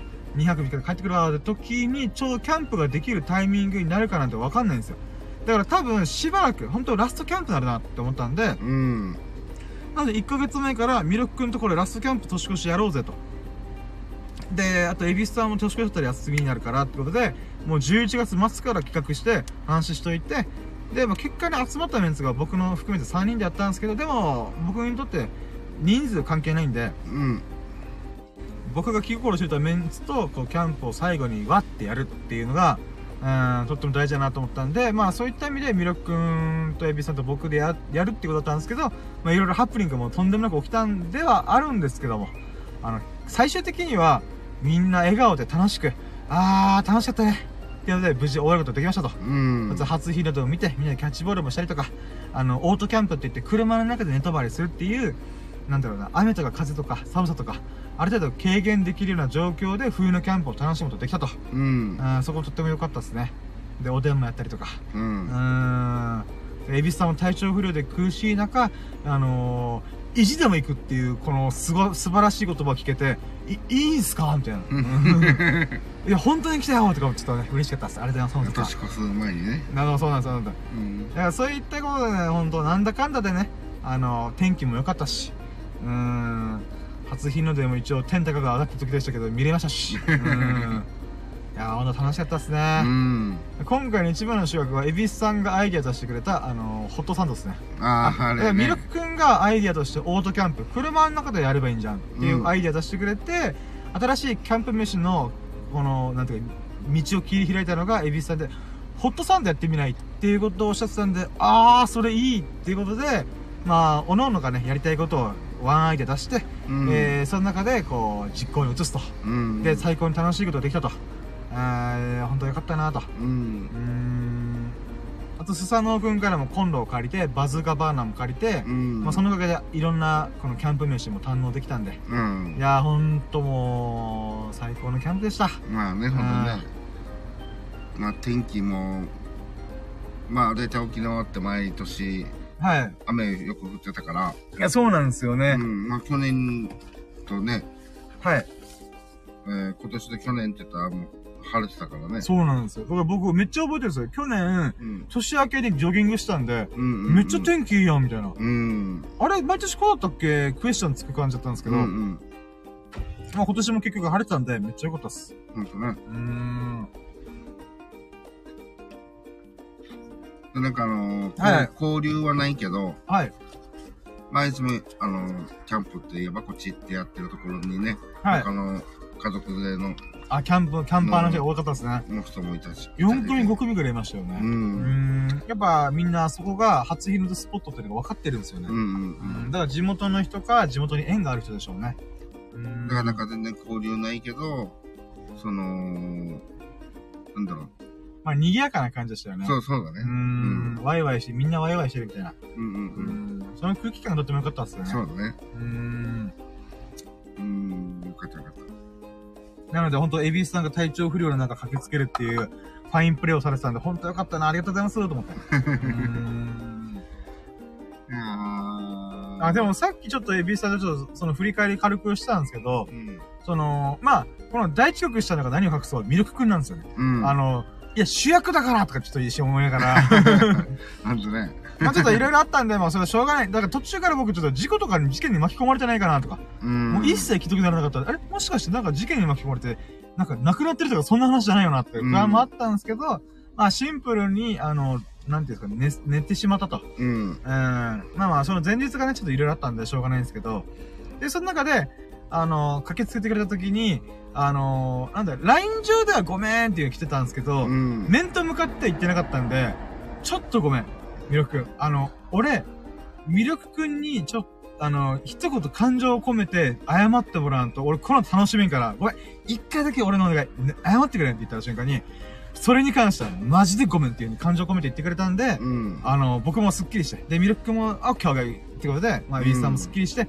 こう、みんな、こう、気持ちよくキャンプスタートできたんですよね。うん。夜9時に。うんもう、どんな時間にやってんだよって話なんですけど。まあでも、何が言いたいか、今、ミルク君が謝ったことをどうにか責めたいというか、そういうことじゃなくて、そこであ気持ちよく謝って、あの、気持ちを切り替えれるミルク君の器でけえなっていう話ですね。うん。これマジですげえなと。僕、これ逆やったら、まあもちろん謝りますよ。謝るんですけど、自分自身が、ああ、ほんと申し訳ないとしてなーって多分悔いてると思うんですうよね。んだからちょっと、なんか全然本腰で楽しんでないみたいな。うんでもそこでミルク君すごいなと思うのは、ちゃんと心を込めて謝った後に、さって切り替えたんですよね。それすげえなと思いました。だからこのラストキャンプで、ミルク君の新しい一面をちゃんと見れたっていうんですか素敵なところを見つけたっていうのもまた、今回だからこそ見れた部分だなという、いいことだったなと。ううんん。ラッキーだったなと思いました。ほんとねうーん。まあ角度変えて言えば何にも気にしてないように見えるのはあるもあるけど まあでもあの時のごめんは感情込めたと思う。まあ、うんそれが聞けたら僕はもういいやと思ってるんで。うんまあ気には当たり前にしてたはずだからねそうそうそう。やっぱ友人同士でこう謝り合うっていうのもなかなかないことだと思うんで、うん僕も僕で、なんかちょっと言うの勇気がいったんですよね。うんいや、謝ってもらうとちょっとさすがに俺、俺気持ちよく遊べんわ、みたいな。うんで、だからね、僕も多分、なんていうんですかね、まあ弱い32を超えて、やっと、んなんか、うーんと思ってることに対しては、ちゃんと筋を通してほしいなーっていう意味で、あの、一言パッて言った時に、ちゃんとそれを、に答えてくれたミロくんも素晴らしいなっていう。うん。いやー、ありがたかったっす。うん。ミルク君器でけえなと思いました。うんあーそれと引き換えに私も私で、その後気にしなくていいのかなとか、ちょっと一瞬思ったんですけど、いやいや、ここ筋通してもらわんとなとかいろいろ思いながら。うん。そういうこと考えてからちょっと器ちっちゃいのかなとかいろいろ思いましたけども、うん。まあ結果楽しかったんでよかったっす。そうね何やかんやでうーん。いや、大晦日最高の日々をお過ごしできました。いうんや、あの、その説は、エビスさんもありがとうございました。はいうんはい、ということでね、えー長らく長らく喋ってきました。おそらく僕14個っていうのを間違え多分15、6個ぐらい言ってる気がしますが、えー、とりあえずね、2022年の、えー、最高の、えー、1年間以上でございます。うんこれまとめるならばさっきも言いましたように5項目ぐらいにやっぱなるなーっていうのが、まあ大テーマとして、僕自身がちゃんとアクションを起こしたラッキー。だから自分がただなんか、なんだろうな、コーダ女神が、あ、深夜頑張ってるね、はいポーンっていう風にこのラッキーを、なんか授けてくれる感じじゃなくて、うん自分自身でちゃんと動いて掴み取りに行ったラッキーっていうんですかね。うんそういったものがまあ大原則だと思うんですよね、この15個ぐらいのラッキーの中で。うんで、さらにそこからプラスアルファで、やっぱキャンプ。それは自分がゼロから企画して、動いて、もうほぼ道具揃えて、わーわー動いたっていうことあーが、やっぱ自分としても、なんか人間として大きく成長できたな、みたいな。うんやっぱキャンプって、やっぱ大事なんですよね、絶対。うんこれはやっぱ多分、ピンとこない人もいると思うんですけど、あのなんか、なんだろうな。やっぱ、ちゃんといろいろ練り込めば練り練り込むほど深みが出るっていうんですかね。うんえまあ、日程調整しかり、メンツを調整するのしかり、何をやるかもしかり、道具揃えるしかり、その計画立てるしかり、うんいろんなことが、こう、詰め込まれてるから楽しいんだなと思って。うんだから前、エビスさんが、キャンプってなんでこんなにハマってんのみたいな。言われた時に、あ、確かになんでだろうなと思った時に、まあ、僕自身が何かを決めて実行するっていう経験をいろいろ積みたいなって思った時に、キャンプがとっても最適なんですよね。うんこの規模感とか、練り込み具合。練り込んで練り込んでも、まだ、こう、なんていうんですかね、練り込み足りない部分があったりとか、うんそういった意味で、実際の仕事のプロジェクトを進める感覚とちょっと近いんですよね。は本当にこれ遊びですけども、遊びだからこそ本気じゃない、本気でやればやるほど面白いくなるっていうんですかね。いうだんからそういった意味でも、なんかこう、いろんなものがリンクしてるっていうんですかね。うん。なので、それを今年かけて3回ぐらいチャレンジできたっていうのはとっても大きかったなとか。うんまああとは入れ歯とか健康問題。だから、入れ歯は口の健康で、あのーダイエットっていうんで、体全体の健康。うっていうんので、健康問題ですよね。2個目の柱で言うならば。うん。だから、キャンプ、健康、あとはチャレンジですから、挑戦、うん YouTube 再始動、再挑戦するっていう。また一回サボって、再再挑戦するとか。ううんん。まあ、諦めないみたいな部分とか。うんあと自分自身が、その、年末、6時間ワーチャベルとか、まあ今年ラジオの1年だったな、みたいなうんこともあったりとか。まあまあそうだ、あと妹の結婚式っていう、まあ妹が離婚さえ、僕見て離婚さえしなければ、おそらく生涯最後の結婚式。その妹にとっては。ううんん。だからそれも一緒にお祝いできたっていうのもとっても喜ばしかったなっていう感じですかね。うんうん。なので、まあ、そこでカメラマン頑張ったりとか、えー旅行を堪能したりとか、うん、そうだよ、離島出張とかも。だから旅行っすね。旅行もこの2022年の一つのキーワードかなと思ったりしますね。うーん。まあまあ、ちょっと今まだこう、言葉でわーって喋っただけですけど、まあ、言うて、5、6個ぐらいのテーマに絞られるのかなっていうので、ちょっとこれ後で書き出してみたいと思います。うんキーワードで何だったんだろうみたいな。う。うんん。ということで、2020年振り返って、かつ2023年何をするかって話なんですけど、まあ動画っすね。うん。ゲーム実況をメインにちょっと頑張っていこうかなっていう気持ちを新たに、えー、頑張っていこうかなと思います。はい。うん。いいね。いやーもうめちゃくちゃ喋ってるんで、あれなんですよね。一服全然できないんですよね。さっきからずーっと、あーどう、あーでも喋りたいこといっぱいあるわ、みたいな。うん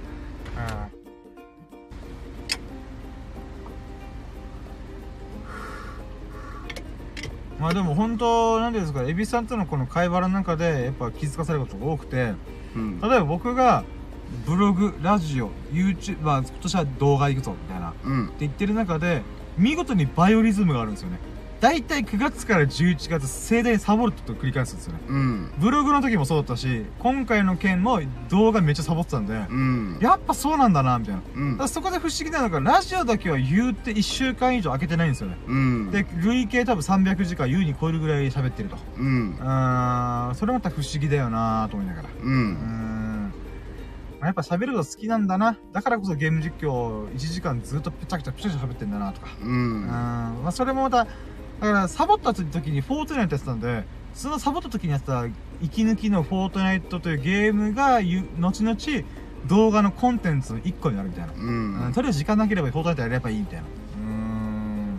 そういった意味でも結局僕の人生日々には無駄が一切なかったんだなっていうのでまた喜ばしかったなっていうこともありましたうね。ん。うん。はい、ということで結局何時間喋ってた ?1 時間20分喋りました。だいたい1個の話題につき10分ぐらいのペースで喋ってましたうね。ん。あ、10分じゃないか、まあまあいいや。はい。でも今あれだね。はい。月が。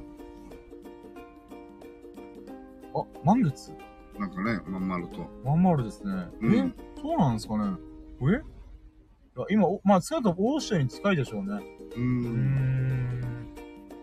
いやー、感無量っすね。やっぱ、一年間、こう、ざっと振り返っても、どんなになんか、こう、削ろうと思っても削れないラッキーが15個ぐらい出てくるって、まあ、すごいっすね。う。うーんん。やっぱ、あの時には365日前に、まとめてみたらっていう話から、うん。コツコツ頑張ってみたら、なぜか続いたっていうのが。いうん。やー、よかったっす。でもこうやってメモしてるっていう、また、この、あれがね、うーん。その、思い、あの時、あ、こうだったなとかっていう感情も、こう、吹き出すじゃない？そうですね。喋れば喋るほど、あ、これもあった、あれもあったみたいな感じで、うん。再現なく思い出すのでやばかったっす。うんむしろ僕1時間20分によう冷めたなと思ってますう。もん。うーん。いやーよかった。濃厚でした。本当今この14個15個をパッと振り返るだけでも1年間が走馬灯にパパパパパパーって振り返っていくんで、うん。いやー、濃厚だった。1年間を僕3回ぐらい繰り返した気分でした。いやー、濃厚だった、本当に。だから普通に、あの、こうやってメモとか、もう、普段、あ、普段というか普通の、まあ自分も含めてやらないじゃない、はい。で、こうやって年末とか年、はい。越し前にさ、今年1年ってどうだった？とかって、まあ普通にこう、よくある会話じゃない？はいはい。ただなんかざっくり、あの、いやー、まあ健康でいい1年だったかなとか、はいはいはい。その、なんとなく思い出そうと思ってもなかなか思い出せないとか。うーん。いいことはたくさんあったはずだけど、なんかね、ついついこううん流してししまってる部分ってあるじゃない？はい。いやこういう風にしてこうメモしてね、あのまた、なんていうの、振り返って噛み締めるって言ったらまたね、うーん。なんかこう忘れがちなものとかこう、こうちゃんと残るわけだからね。いやー、よかったです、これは、本当、いやー、濃厚でした、本当だからなんかあの、例えば、まあ自分はね、まあビリヤード、まあ一生懸命だから、はい。その、ああ、あの時の初めての経験っていうか、初めてのことを、その、あ、メモしてけばよかったとかん。なんか、あの、深夜からよくメモするから、はい。ああ、メモしとけばよかったって、あの、なんか、ちょいちょい思うんですよ。あのメモ。モ癖ついてないかあ、まら、あまあ、はい。僕このラッキーラジやってるけど絶対メモしてないです。31年生きてきて僕はメモしたのこれが初めてですよ。もう毎日何かしら。あ一応だから微暴録っていうんですかね、買い物リストとか、うん。あ、このキーワード面白いなとかメモしてましたけど、うん。結局それが根付いたのって、やっぱラッキーラジしてからですよ。うん。それついでに、あ、そう、これもメモしとこうみたいな。う。うんん。いや、よかったです、本当に。うん。うんまあ、できるだけメモして、なんかあの、あ、あれから、あの、い半年経ってんだとか、1年経ってんだとか、あの、こうメモすることで思い出すじゃない？まあまあ、そうですね。極力メモしようと思っててもついつい忘れてああメモしとけばよかったみたいなねそういうのもあったりするからメモ意外とこうやってやるの大事だよねまあそうですね。人生を何倍も振り返れるんで。うんただやっぱ今喋ってて思ったのが、なんていうんですかね。僕基本前しか見てない人間なんで、過去のことマジですぐ忘れるんですよね。うんで、今回みたいにこう振り返ったのも、まあ、6月の時も一回半年分振り返ったこともありましたけどう、んなんだろうな。うーん、こう、思い、思い出っていうんですかね。っていうのって、やっぱ、節目とか何かのタイミングの時だけで十分だなって感じもします。うんなんかこう、なんていうんですか、振り返って、まとま、まとめて振り返ってみたら、てんてんてんみたいな感じなんで、うんだから何かにしろ、こう、過去の話を引っ張り出すっていうのも、なんか、うーん、違うなーっていうのを今回はめっちゃ思いました。うん。うんもちろんあの、過去を振り返って、じゃあ未来どうする？これからどうする？今どうする？みたいなう、ん。いう、なんていうんですか、目的があった上で振り返るのは全然いいけども、逆もしかりじゃない？例えばあこうだったからじゃあ次はこうしようっていう意味でのうーん、あのーまあでもあれだよね。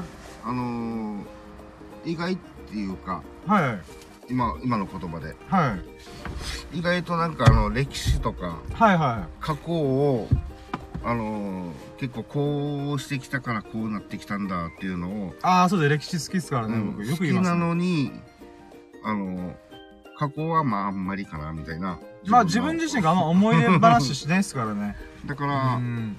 あそれちょっと意外だなと思ってまあまあ別にその引きずるとかそのああ、なんか。そこにはいしがむとかではないさね、まあまあまあ、そう。うんあ、でも今、エビさんの話聞いて自分自身も喋ってて思うのが、過去を振り返るのもちろん大事なんですけど、あくまでそれは今と未来のために振り返るみたいな。うん気持ちだから歴史が好きな理由って僕そこなんですよね。うんえっ、と、過去にこういうことが実際人類には巻き起こってましたと。うんうんで、それを今に当てはめると見たら、じゃあ今どうすればいいんだろうみたいな。うんなんかやっぱ、これからのために過去が必要みたいな。っうんうんて感覚なんですよね。だから、思い出語りあんま僕がしない理由が、だから、あの、まあ、ラジオだからもう、まあ、あと新年一発目というか、この振り返った後っていうことでちょっと言うと、うん僕、友人同士で思い出語りするのもあんま好きじゃないんですよ。まあ、これ友人にも普通に言ってるんで別に言いますけど、うんあの、別にいいんですよ。いいんすけど、だから、なんだろうな。あのー僕の中では、べ別にいいんですよ。その価値観を僕は、あのーなんでディスるつもりはないんですけども、その場に僕がいた時に僕は困るんですよね。うん僕は今、みんなが何やりたいの、あなたが何やりたいのの方がとっても大事なんですよね。うん今俺はこれにハマってんだ、釣りにハマっててさ、とか、あ、いいね、サーフィンにハマってたあ、いいね、みたいな。うんあ、車にハマってたあ、いいね、と思うんですけど、うんかつてハマってたんだよね。あーあ、まあまあ、それはそれでいいけど、じゃあ今何にハマってんの？みたいな。うっんていう風になっちゃうんですよね。だから、なんか、こう、やっぱ懐かしいメンツが揃った時にその会話になるんですよね。ああ、中学校の時さ、みたいな。ああはいはい別にいいんですよ。いいんですけど、じゃあ中学校にハマってたものがあありました。今は何？みたいな。っうんていう風にどうしてもなっちゃうんですよね。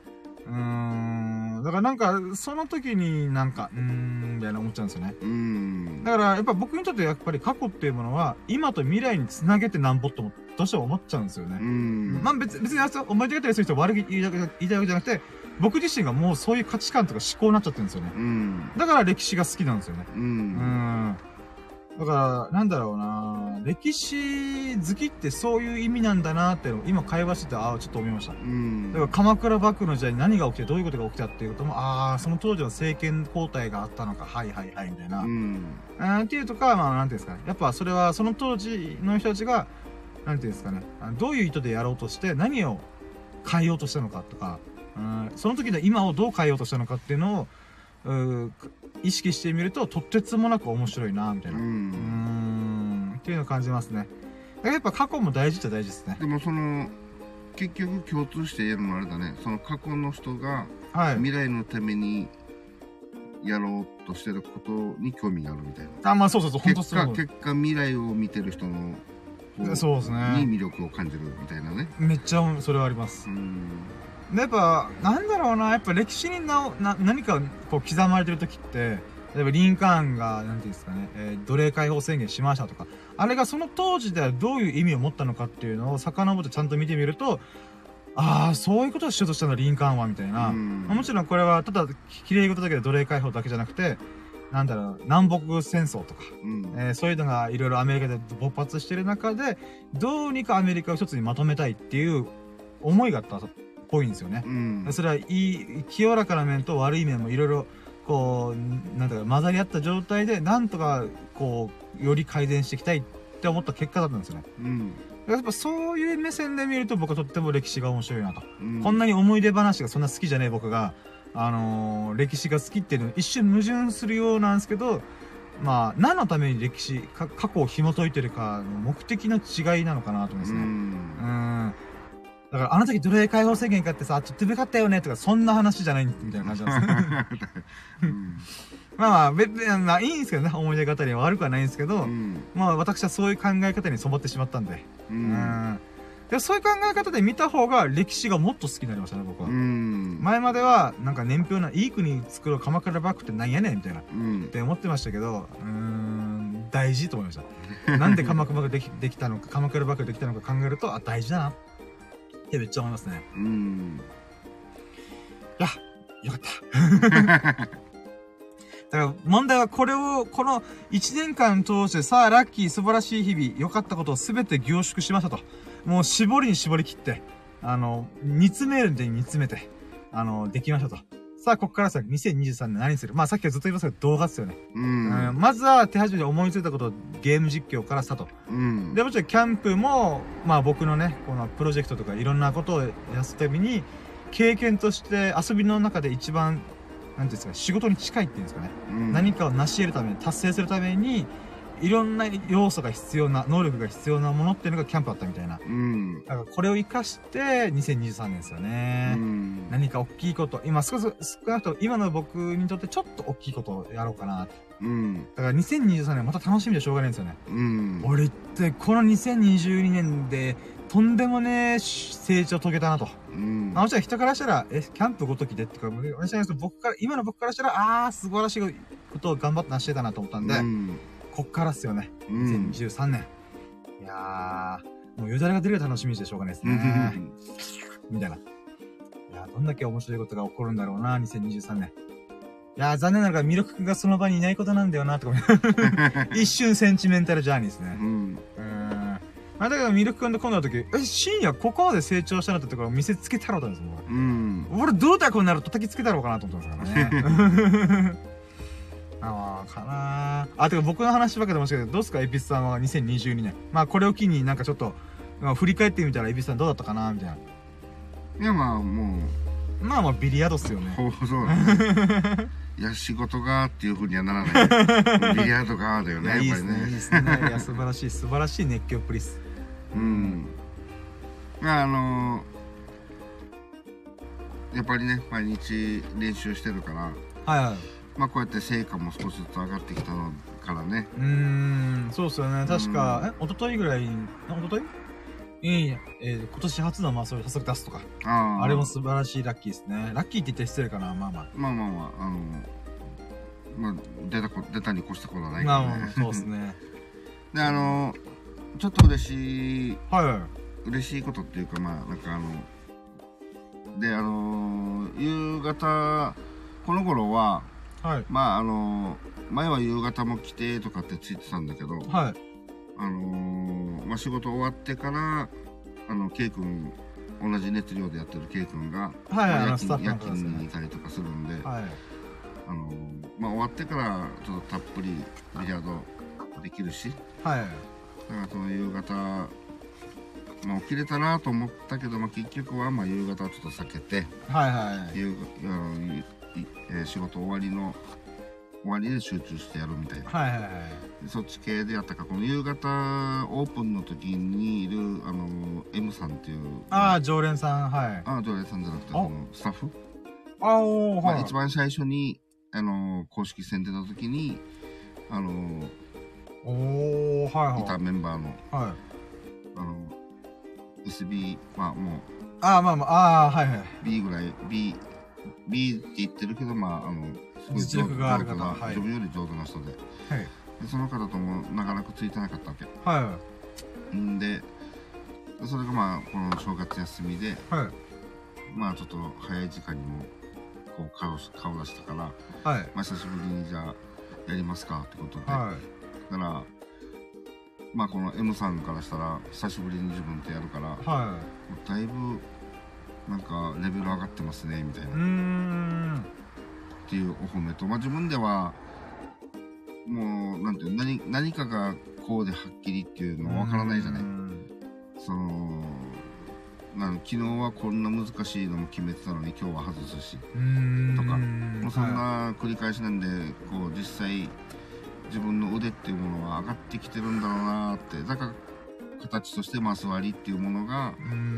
あの、一つの、あ、こんだけ出始めてきたら上手になってきてるんだ、みたいなね。ねだけど普段そんなマス割り出ないから、はいはいはい。その自分であんまりこう、上手になってんだか何なのかしっくりこないんだよね。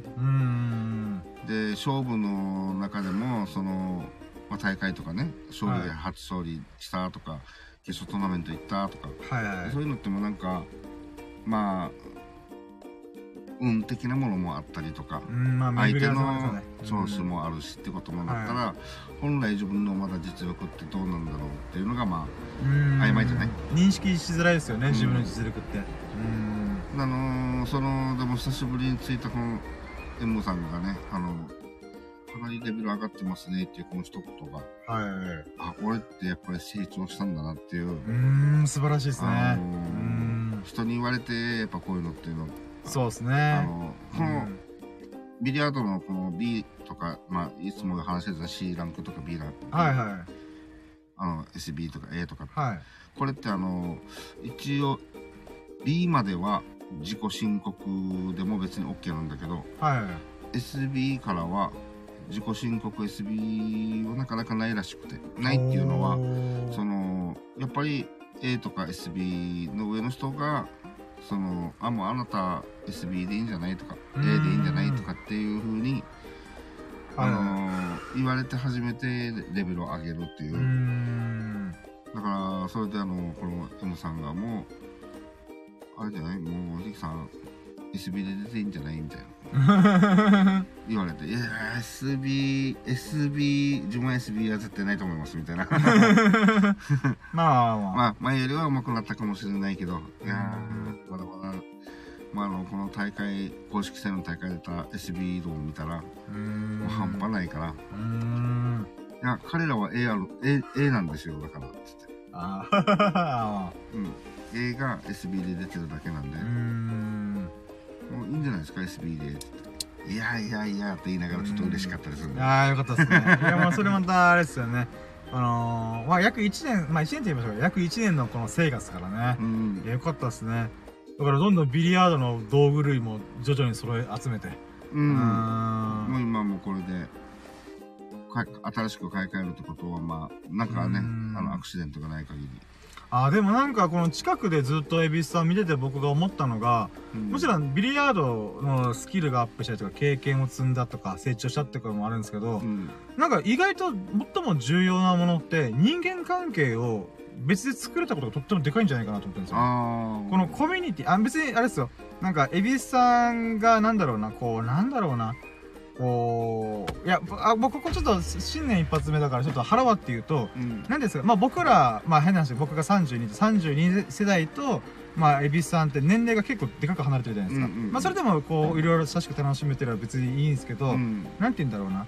あの、ちょっと前の時で言うならば、まあ別にお怒らないでほしいんですけど、うんなんか、なんとなく感じたことで言うならば、うん。ちょっと僕らよりになんか、こう、思いが強かったなってちょっと思ったりするんですよ。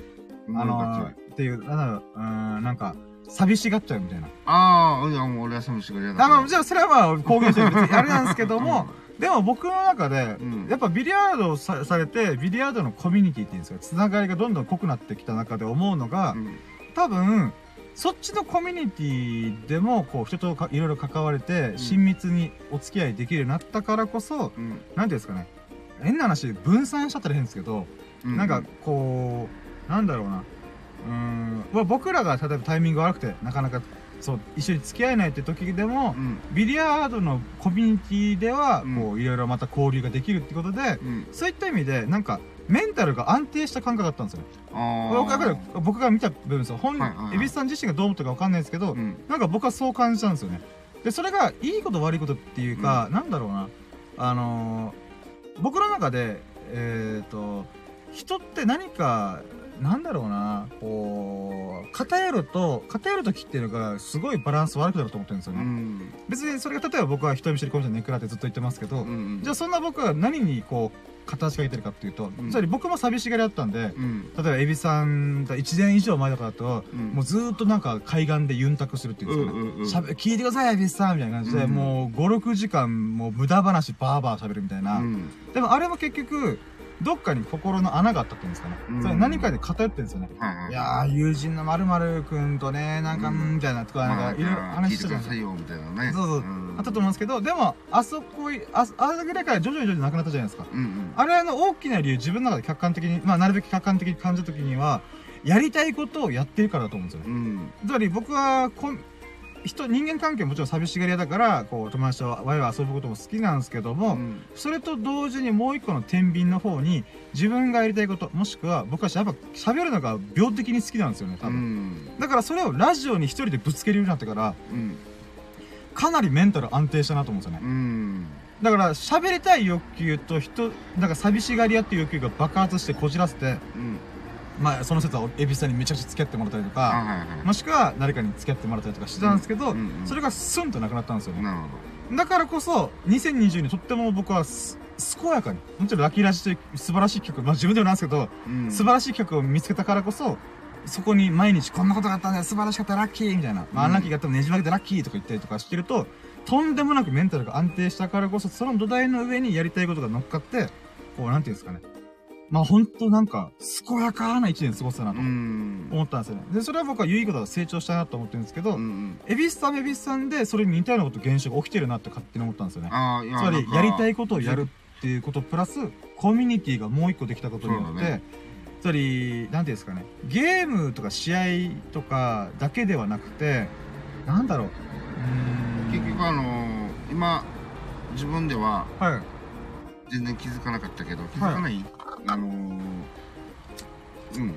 あの、深夜が今言ったので、まあ、はあって思ったのが、はい。その、ビリヤードにこんだけ熱ハマる前までは、はその、やっぱりスサノくんとか、い。はい。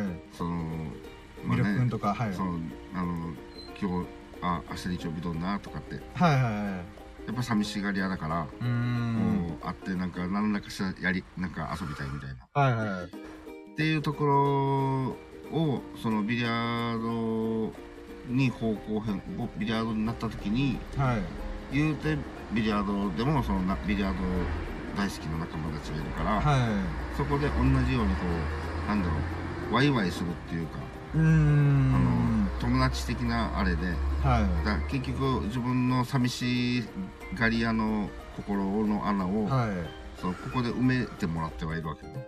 で実際それはやっぱあると思います、僕も。うんだから全然、あの、なんていうの？だそう、結局は、あの、そうだね、ここの、ここでできてたやつができなくなるから、で、ビリヤードで、それで満たされてもらって、うん、人と交流するという、うんなんか自分の心の安定を図る上でのうん。コミュニケーションっていうんですかね。うん。で、あ、あのあ深夜が、深夜が喋ることでのうん。満たされる、あの、自分のちょっとしたところを埋めて、埋めれるっていう部分が、はい。自分では、その、こうやって友達っていうか、その仲間ではい。一緒にワイワイするっていうところを、こう、ここで埋埋めてもらってるう感じだよね。から自分一人ではビリヤードしないし、あ、まあまあ、それはもう、うん。ここは本当にめ、ほぼほぼ見たりしないから。だけど、ビリヤードももちろんそうなんですけども、うんある意味、ちょっと言い方変ですけど、うん。ビリヤードという手段を通して人と交流してるっていうのが、エビスさんにとっては重要なテーマなのかなと思うんですよね。うん。あくまで、ビリヤードもちろんレベル上げていきたいけど、あくまでそれは、人と交流する手段の一個なのかな、みたいな。うんもしかすると、あの、ビリヤードももちろん上手くなって強くなりたいけども、あの、そっちの方が比重が高いのかもしれない。だから、うん大会の時でも、はい。その、嫌われたくないとか。うーん。あの、はい。どうせだったら仲良くなりたいとか。はいはい。失礼なことをして怒らせちゃうと話、あもう自分、エビさんの中のテーマからずれちゃうみたいな。うん。目的にずれちゃうみたいな。やっぱり自然とそういう振る舞いっていうか、うーん。そこに気がいそうですね、ちゃんと行く、行くっていうかね、あうんの、そこを気にしてしまうっていうか。はいはい。だからやっぱりあの、まあ、深夜が言ったみたいにビリヤードは大好きだけど、まあ、はい勝ち負けの勝ちはこだわりたいけど、そこも外せないはいはい。大事なところと、なんだろうねやっぱ自分っていうのは。はい。うんだからそういった意味でも、この1年っていうのは、まあ、まあ、エビさんにとって僕にとっても、とっても大事なものを見つけれた、重要な1年だったなって勝手に思ってます。うん。うーん。と。もちろん、エビさんはどっかで、ああ、ビリで開けたな、とかいうタイミングがあるかもしれないですけど、まあ、な今のところなさそうですですけど、まあないね。まあでもなんていうんですかね、あそういう風に、なんていうんだろうな、自分の力って言ったら変ですけど、自分の意思で選んでいくっていうんですかね。うん。っていうのが僕はとっても大事なことだと思ってるんで、うん。まあ、僕は喋ることを選びました。けど、エビスさんはビリヤードを選んで、で、そこでまた、なんていうんですかね、違うコミュニティっていうんですかね。うんまあ自分の心の穴を自分でちゃんと向き合って埋めていくっていうんですかね。うんこれが、なんていうんですかね、ぽっかり開いた状態だと、まあかつての僕とか本当にそうだったんですけど、なんか人からジャブジャブなんかこの穴を埋めるような何か時間を奪って話を聞いてもらうとか、だけじゃやっぱ埋まらないんですよね。うんやっぱそれは自分で何とかしなきゃいけないところだったんだなーって今思えば。うんうーんでそこで蛭子さんも旗からまあ僕からの目線から見てるとその偏ってたものが違うコミュニティに属することによって、まあ、こっちがダメだったとしてもあっちがあるみたいな。っうん。ていうのでなんていうんですかね。ちょっと安定し始めるっていうんですかね、うんうん、メンタルが、うん。まあ僕自身もそうですよね。僕の場合コミュニティっていうよりは自分がやりたいことをやるっていうことが、うん。自分の気質にすごいあったんだなと思って、ううん。ん、今は動画やったりとか、まあ一時期ブログやったりとか、まあまあ、そういうこといろいろやってる方がやっぱり性に合ってたんだな、みたいな。うーん。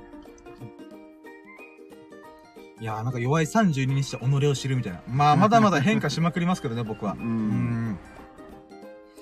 いやーよかったですね。やっぱ趣味って大事だなと思いました。うん仕事ももちろん大事ですけど、まあ、あーなんかごめんなさい、話ちょっとまた広広がっちゃうんですけど、うんやっぱ僕この1年、もしくはこの2022年から、あ、20年から YouTube チャレンジするとか、いろいろやってましたけど、うんなんだろうな、こう、僕にとっての人生のい意味ってなんだろうな、みたいなことをよく考えるんですよ。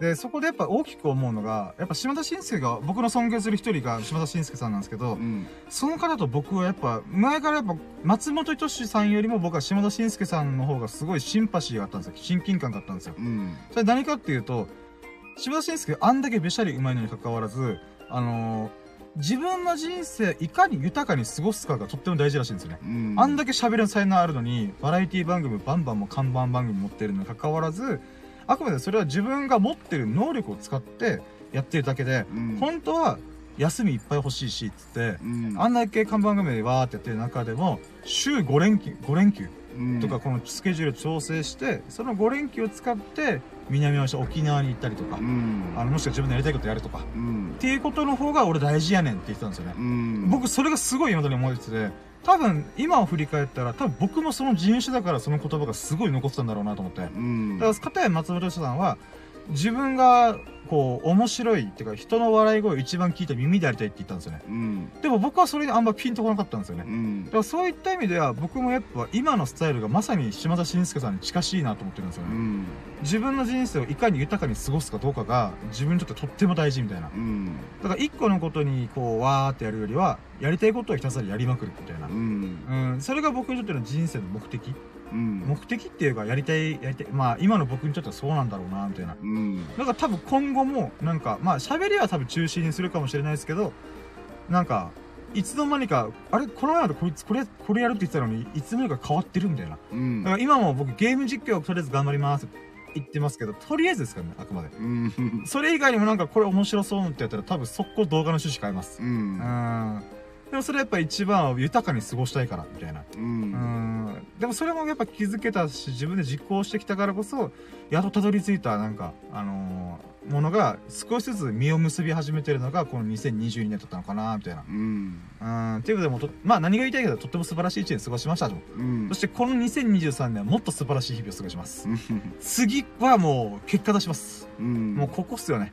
もうこんだけ前準備したに3年かけて前準備したんで、もうこそろそろ芽が出ないと僕そろそろなんかこう、うーん、枯れちゃうよと思ってますんで。